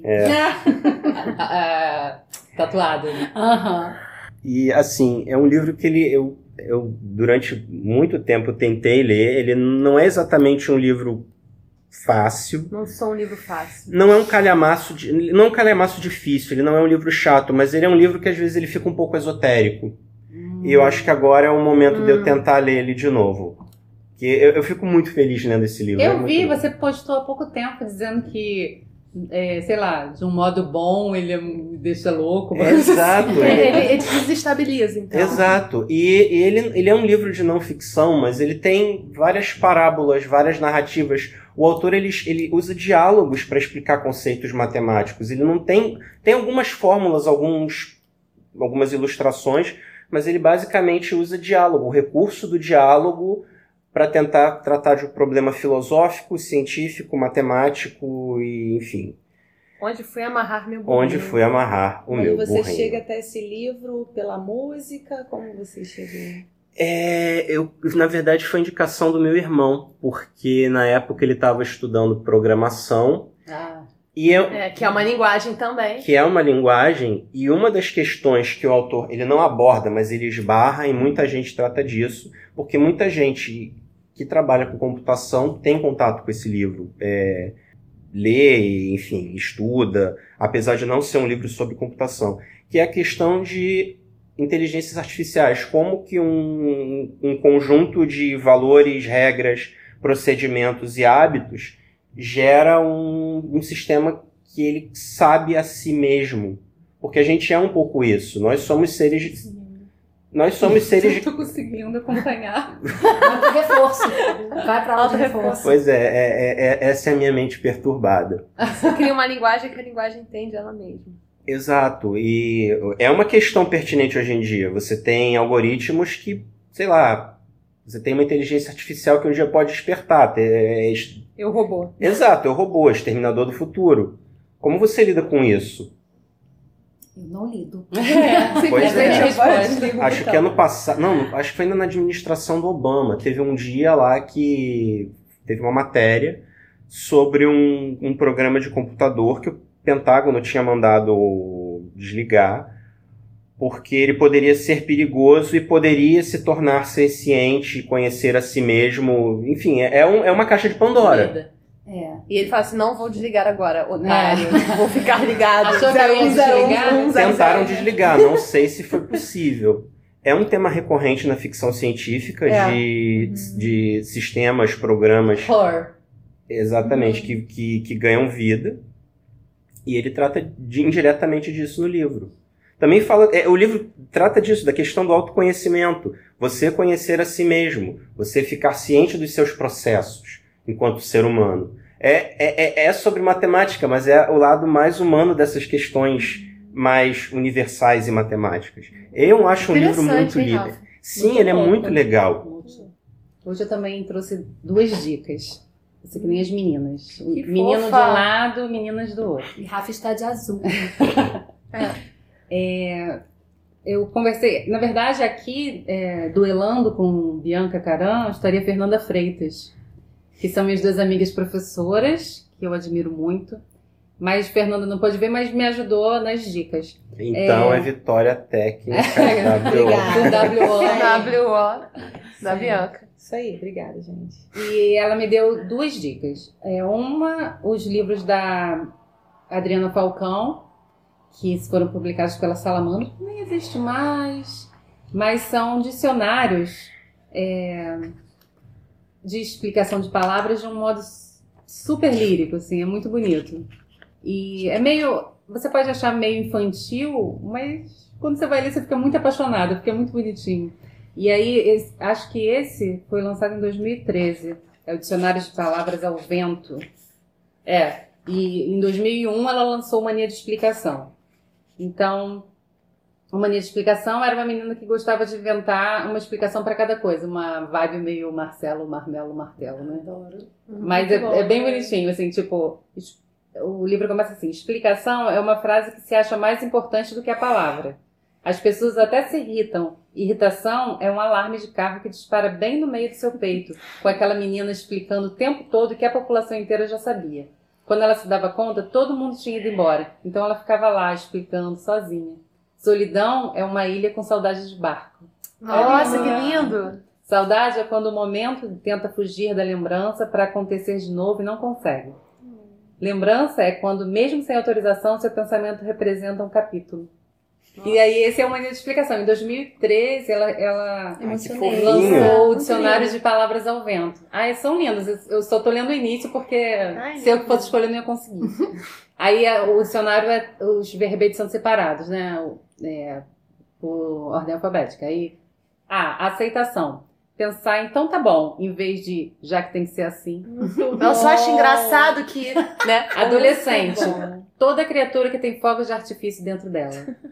Alegria. Bloco de carnaval que não liga se não é fevereiro.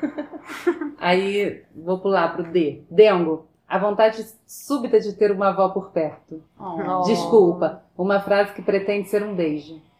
Elogio. É quando a frase surte efeito de champanhe. Fé. É toda certeza que dispensa provas. Gente. É carne, osso, alma, sentimento. Tudo isso ao mesmo tempo. Gula. Quando chocolate é mais importante que espelho. Então é meio isso. Maravilhoso.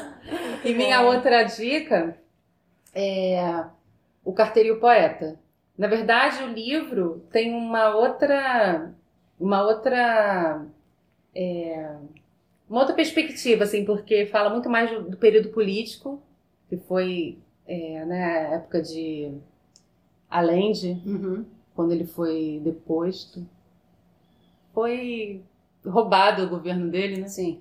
e Pinochet entrou. Uhum. Então, é, fala muito mais sobre a política. O filme, no entanto, fala muito mais sobre a literatura, a palavra, e é muito lindo. Eu revi essa semana por causa do episódio e eu fiquei muito, muito, muito, muito emocionada. O filme é de 2001, enquanto o livro é de 96. O livro é de Antônio Scarmeta. E em 2001 foi lançado o livro, o filme, que conta a história de que é, no Chile teve algum problema político e, e Pablo Neruda conseguiu se autoexilar na Itália, numa ilha. No, no, no filme não se diz ao certo onde é. É um lugar lindo, né? As paisagens são maravilhosas.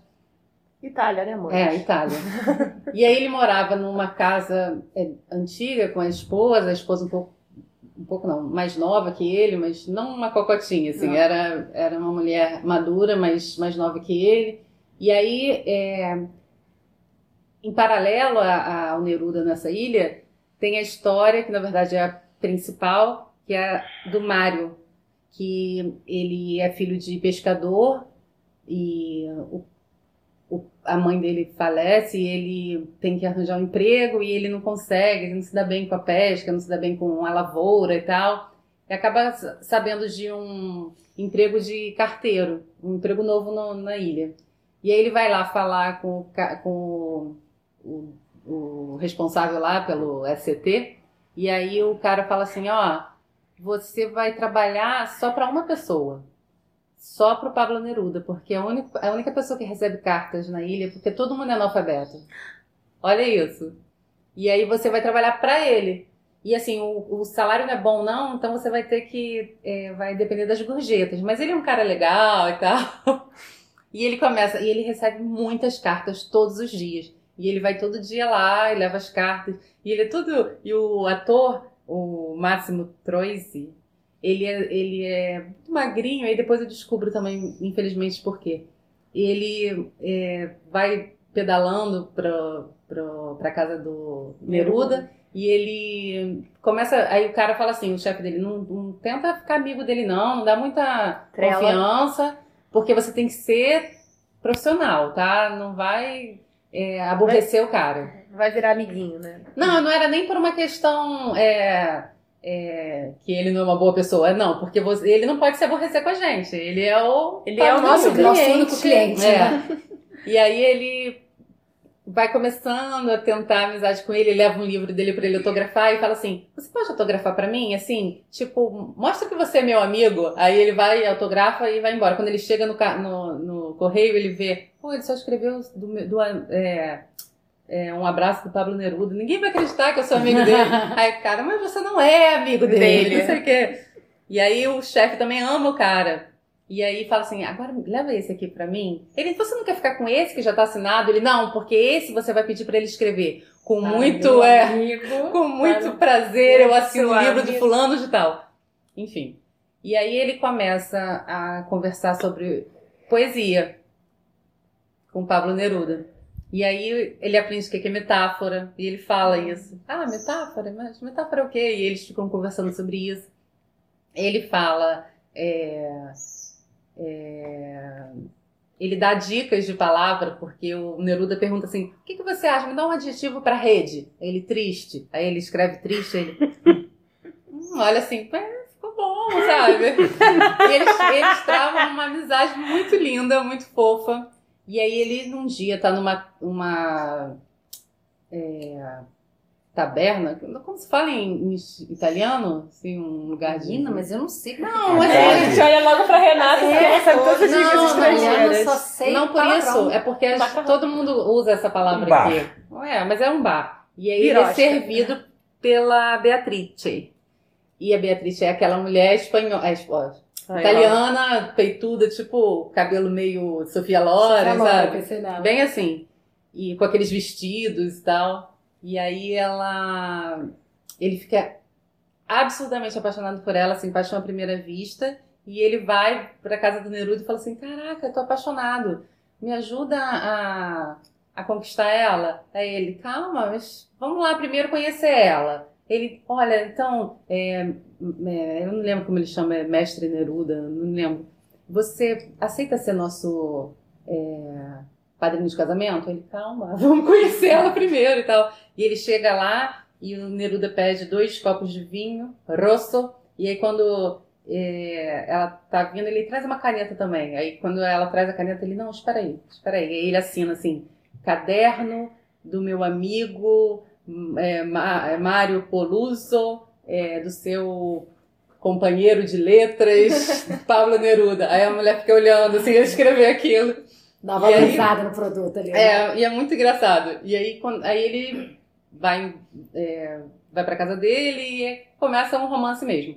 Só que não mostram como, como começa o romance. Mostra a, a mulher na praia e ele chegando nela e comentando Beatrice, comentando, chamando Beatrice. E o Neruda já tinha falado para ele que Beatrice era o nome da mocinha do Inferno de Dante.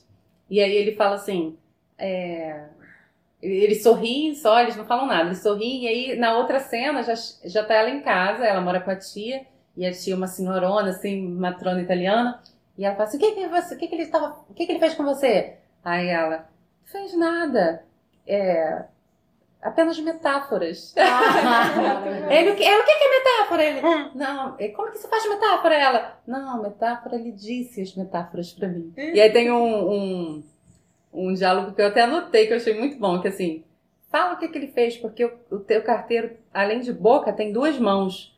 quando o homem começa a te tocar com as palavras, não está longe de tocar com as mãos. Olha. Aí a Beatriz fala, mas não há nada de errado com as palavras.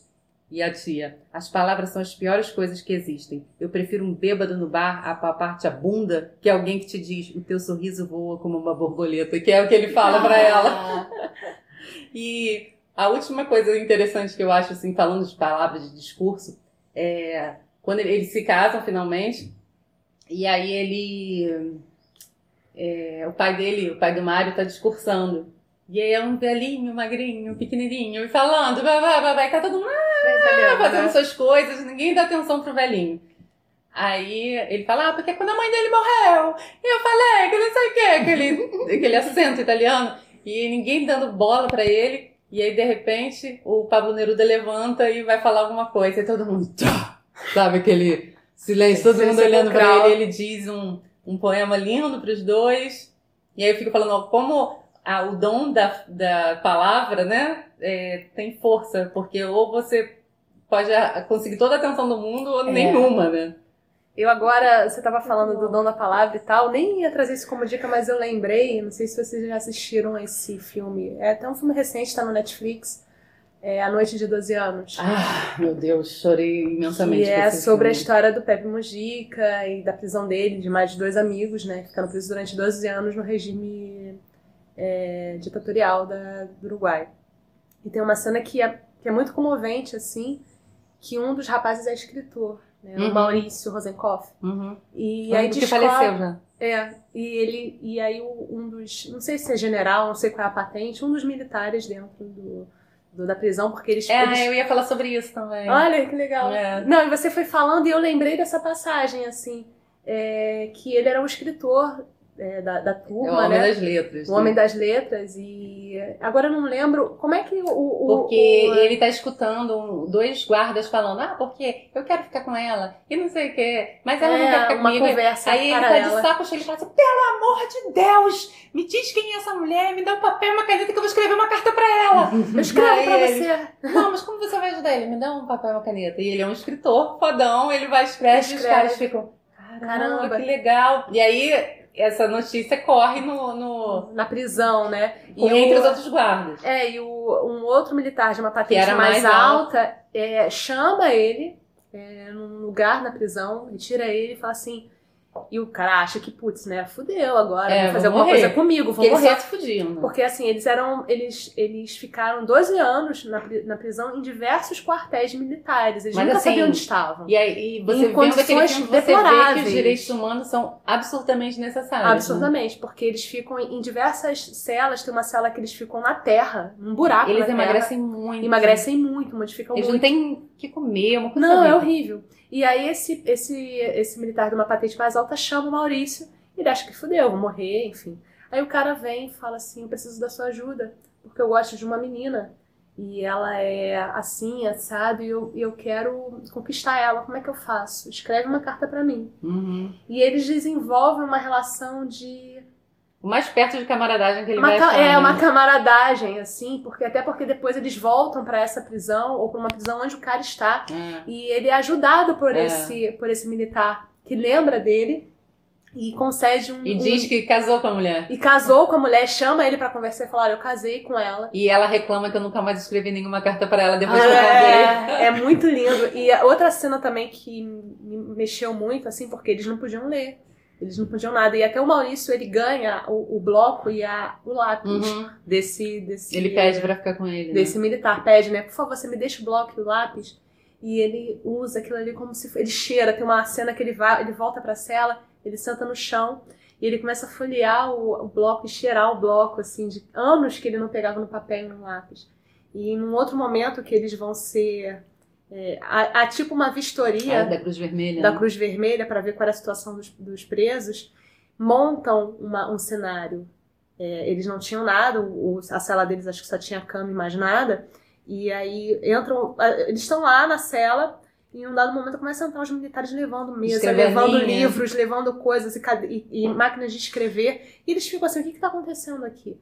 Né, fica alguns dias todo esse mobiliário dentro da cela E eles aproveitam até para ler alguma coisa e tal. E, e, depois a gente descobre que essa cena estava sendo montada porque havia uma cenário, vistoria né? da Cruz Vermelha para ver qual era a situação dos presos, para saber se eles estavam sendo bem tratados ou não. E depois levam eles nesse, né, nessa, nessa visita a. Eles vão para alguma instituição, são chamados a depor e para falar que não, tá tudo certo com a gente, ninguém maltrata a gente não. Aí no dia seguinte entram os militares e retiram todos os livros, a mesa, tudo, e eles voltam a dormir pra, no colchão. A dormir no colchão ferrado e não ter acesso nenhum a, a nenhum livro, a, nenhum, a, a, a linguagem. Né? Uhum. É, livro, eles não podiam falar. Ah, e, e um, um é, dos atos, assim que eles foram presos, é que ninguém podia falar com eles, eles não podiam falar com ninguém. E aí tem uma cena muito boa que é eu não é o Pepe, o Pepe nessa nessa é, nessa prisão ele fica tipo num é, silo, né? É, que guarda cereais, né? Ele fica isolado dos outros dois e o Maurício e o. Eu não lembro o nome do, do outro, do outro preso. Eles ficam numa cela no subterrâneo. E tem eles uma parede ficam... grossa é, que separa os dois. E eles desenvolvem uma linguagem com tipo batidas. Um código Morse. Um assim. código Morse. E eles, eles ficam. Destroem com, os dedos. É, eles ficam com as juntas todas é, destruídas de tanto bater na parede. E eles se comunicam através desse código Morse é, primitivo entre os dois. Eles vão dando batidas para se comunicar. E a sede de saber do mundo, de falar, de. Ele é tão grande e é tão. deixa a pessoa tão subjugada, tão sem valor, que uma vez o Pepe vai ao banheiro, o Pepe ou um dos outros dois, eu não lembro. E ele eles não tinham nem papel higiênico, eles se limpavam com jornal. É. E aí ele pega um jornal dentro da lixeira, já sujo, só para ler as notícias. E ele lê e ele, e passa ele conta pelo código Morse. Com esse código de, do nó dos dedos, assim, entre as paredes. É muito interessante. É muito linda, muito legal, porque não é um, não é um filme, é um filme sobre um regime ditatorial e tudo mais, mas como a palavra e a falta da palavra é. e a falta do que, de como falar as coisas, porque não se tem como se comunicar, como isso entremeia todo o... É cercear ainda mais a sua liberdade. Uhum. Sua liberdade. É horrível, palavra, horrível. Tirar é a palavra do seu, do seu cotidiano. É muito triste, dá uma agonia, assim, porque você, ele, você entra, você acaba sendo imerso naquela é, realidade. Ele, ele não poupa o, o, o espectador de sofrimento, sabe? Sim. E é, tem vários momentos que não não tem diálogo. É, não, muito não tem diálogo. Muito não tem diálogo. Eles então você vê a falta da palavra também, uhum. sabe? A imagem, é aquilo tudo. E como, a, a, a como não tem palavra para descrever aquilo, como às vezes aquilo é tão forte, sabe? Uhum. Aquela, aquele cerceamento todo, aquela restrição que eles viveram durante 12 anos. Né? É, a noite de 12 anos. Né? A noite de 12 anos. E vocês têm algo mais a falar? Alguma outra palavra, gente? Não. palavra não tenho final palavras. de quem? Bianca quer falar alguma coisa? Palavras. Não tem palavra. Não tenho palavras. Eu contribuí com brocha. Não, quero super agradecer o convite. Eu gente, amei, aprendi Ai, muito. Poxa, a gente agradece. Ah, pelo amor de Deus, gente. Nossa, você deu uma aula todas aqui. as dicas, imagina, eu amei. Obrigada pela paciência também. Imagina. Não, a gente amou você é, contribuiu mais, muito mais do que você acha que contribuiu. Nossa, muito. Quando é... tem convidado, é sempre muito é, maneiro. É, é, não é pouco maneiro, não. É, muito, muito maneiro. Bom, você amei. foi especialmente muito boa, porque, enfim, você falou da sua paixão, né, da literatura, das aulas, dos projetos, a gente ficou encantada, a gente quer ser sua aluna. Sim, vocês não sabem todos os dois lados. a parte das provas. Deixa a Ana. A gente pode a gente ser sua aluna, mas sem as provas? Pode, pode, sem as provas. A gente espera, né, com esse projeto aqui, a gente sempre fala que esse projeto é a maneira da gente é, se salvar um pouco da, da realidade, né? Que não tá bacana lá fora, que a Babilônia tá pegando fogo, é, mas que a gente possa também tocar um pouco as pessoas através dessa, dessa paixão pela literatura. E você hoje deu uma aula. Nossa, aqui, né? Ai, gente, muito, se as pessoas ficarem. Você imagina um décimo arrepiada do que a gente ficou aqui, né? É. Ouvindo ao vivo. Nossa, já tá valendo muito. Foi muito legal mesmo. A gente pode ver também que mesmo. sair de sala é muito bom. Uhum, né? De verdade, é. você faz, até brincar a gente faz o café arca, de café da manhã. Né, para ensinar arcadismo. Então sai de sala. Ah, mas a minha escola não tem uma floresta. Mas sai, sai, é. vai atrapalhar a sala do a aula do colega né? Porque a gente também se sufoca muito, a gente, né, são eu tenho 15 anos, quanta gente está perto de se aposentar, e a gente vai mesmo cansando, uhum, é normal, claro, né? Mas eu tento me animar, assim, com os alunos, e ver filme, ver filme de adolescente, sabe? Uhum. Assim, pra ficar atualizado. Uhum, com certeza. Então, super agradeço, eu amei. Ai, obrigada a você, querida. Obrigado. obrigada, obrigada. Ai, gente, você recebeu. Palavra final, Mick Paiva. Eu quero ler um trecho do livro do Desassossego, do Bernardo Soares, que é o heterônimo de Fernando Pessoa. Ah, Fernandinho. Gosto de dizer, direi melhor, gosto de palavrar. As palavras são, para mim, corpos tocáveis, sereias visíveis, sensualidades incorporadas. Talvez porque a sensualidade real não tem para mim interesses de nenhuma espécie, nem sequer mental ou de sonho. Transmudou-se meu desejo para aquilo que em mim cria ritmos verbais, ou os escuta de outros. Estremeço, se dizem bem. Tal página de Fialho, tal página de Chateaubriand fazem formigar toda a minha vida em todas as veias, fazem-me raivar tremulamente quieto de um prazer inatingível que estou tendo. Tal página, até de Vieira, na sua fria perfeição de engenharia sintática, me faz tremer como um ramo ao vento, num delírio passivo de coisa movida.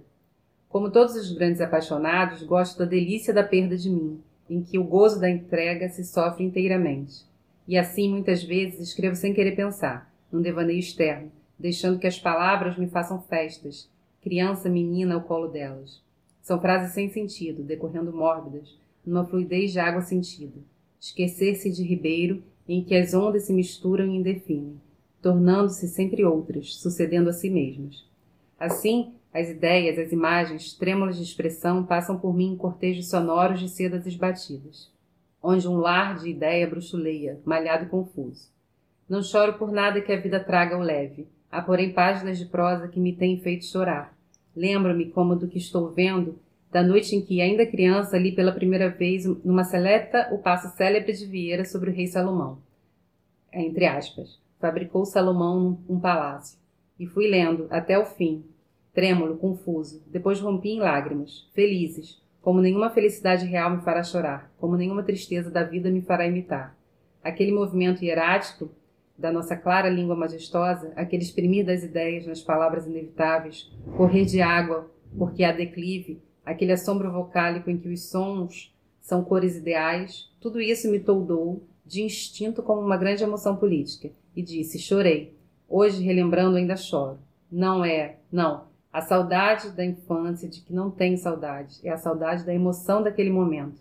A mágoa de não poder já ler pela primeira vez aquela grande certeza sinfônica. Não tenho sentimento nenhum político ou social. Tenho, porém, num sentido, um alto sentimento patriótico. Minha pátria é a língua portuguesa. Nada me pesaria que invadissem ou tomassem Portugal, desde que não me incomodassem pessoalmente. Mas odeio com ódio verdadeiro, com o único ódio que sinto, não quem escreve mal português, não quem não sabe sintaxe, não quem escreve em ortografia simplificada, mas a página mal escrita, como pessoa própria, a sintaxe errada, como gente em que se bata, a ortografia sem Y, com os, como o escarro direto que me enoja, independentemente de quem cuspisse. Sim, porque a ortografia também é gente. A palavra é completa, vista e ouvida. E a gala da transliteração greco-romana veste-ma do seu vero manto régio, pelo qual é senhora e rainha. Fernandinho, você arrasa. Ai, Fefe, desculpa os erros na leitura, fiquei nervosa também. Mas é isso, gente. Obrigada. O que dizer mais depois disso? Né? Não temos. Só Sem um, palavras. Só um obrigada, um beijinho até logo. Tchau, tchau. Beijos. Tchau, tchau.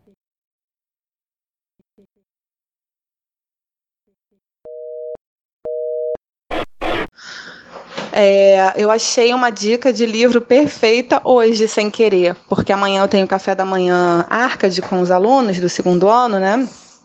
A matéria está atrasada, só um parênteses, né? Eles deveriam ter aprendido isso ano passado, mas eu adoro. E uh, eu fui buscar as seleções de poemas do Cláudio Manuel da Costa, né? Porque é um dia que a gente lancha, senta, lê a poesia e vê se a, a, visão da natureza que ele tem é a mesma que a gente tem ali, né? Nunca é, porque é no calor, com mosquito, né? Não é idealizada. E aí, buscando esse livro, eu achei De Profundis Valsa Lenta. Acho que eu já falei dele para você. É do escritor português José Cardoso Pires, né? Baseado numa história real que ele viveu. Ele em 1995 ele acorda e ele não sabe quem ele é.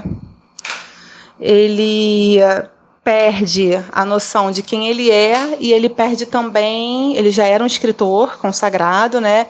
Ele perde a leitura e consequentemente a escrita. Ele olha as palavras e é, tem uma cena, assim, eu tenho que reler, mas como se ele olhar, até abri nela, sem querer, na página 66, totalmente sem querer. É, ele diz: não, leituras poucas, pelo menos por enquanto, e no que tivesse a ver com escrever, nem pensar. Essa é recomendação do médico. Até sair do hospital, jamais me quis abordar, inquietar, para ser mais preciso, como sujeito de livros e de escrita, uma identificação pessoal que eu só muito depois viria relacionar com um letreiro fantasma. Banhos escrito ao contrário.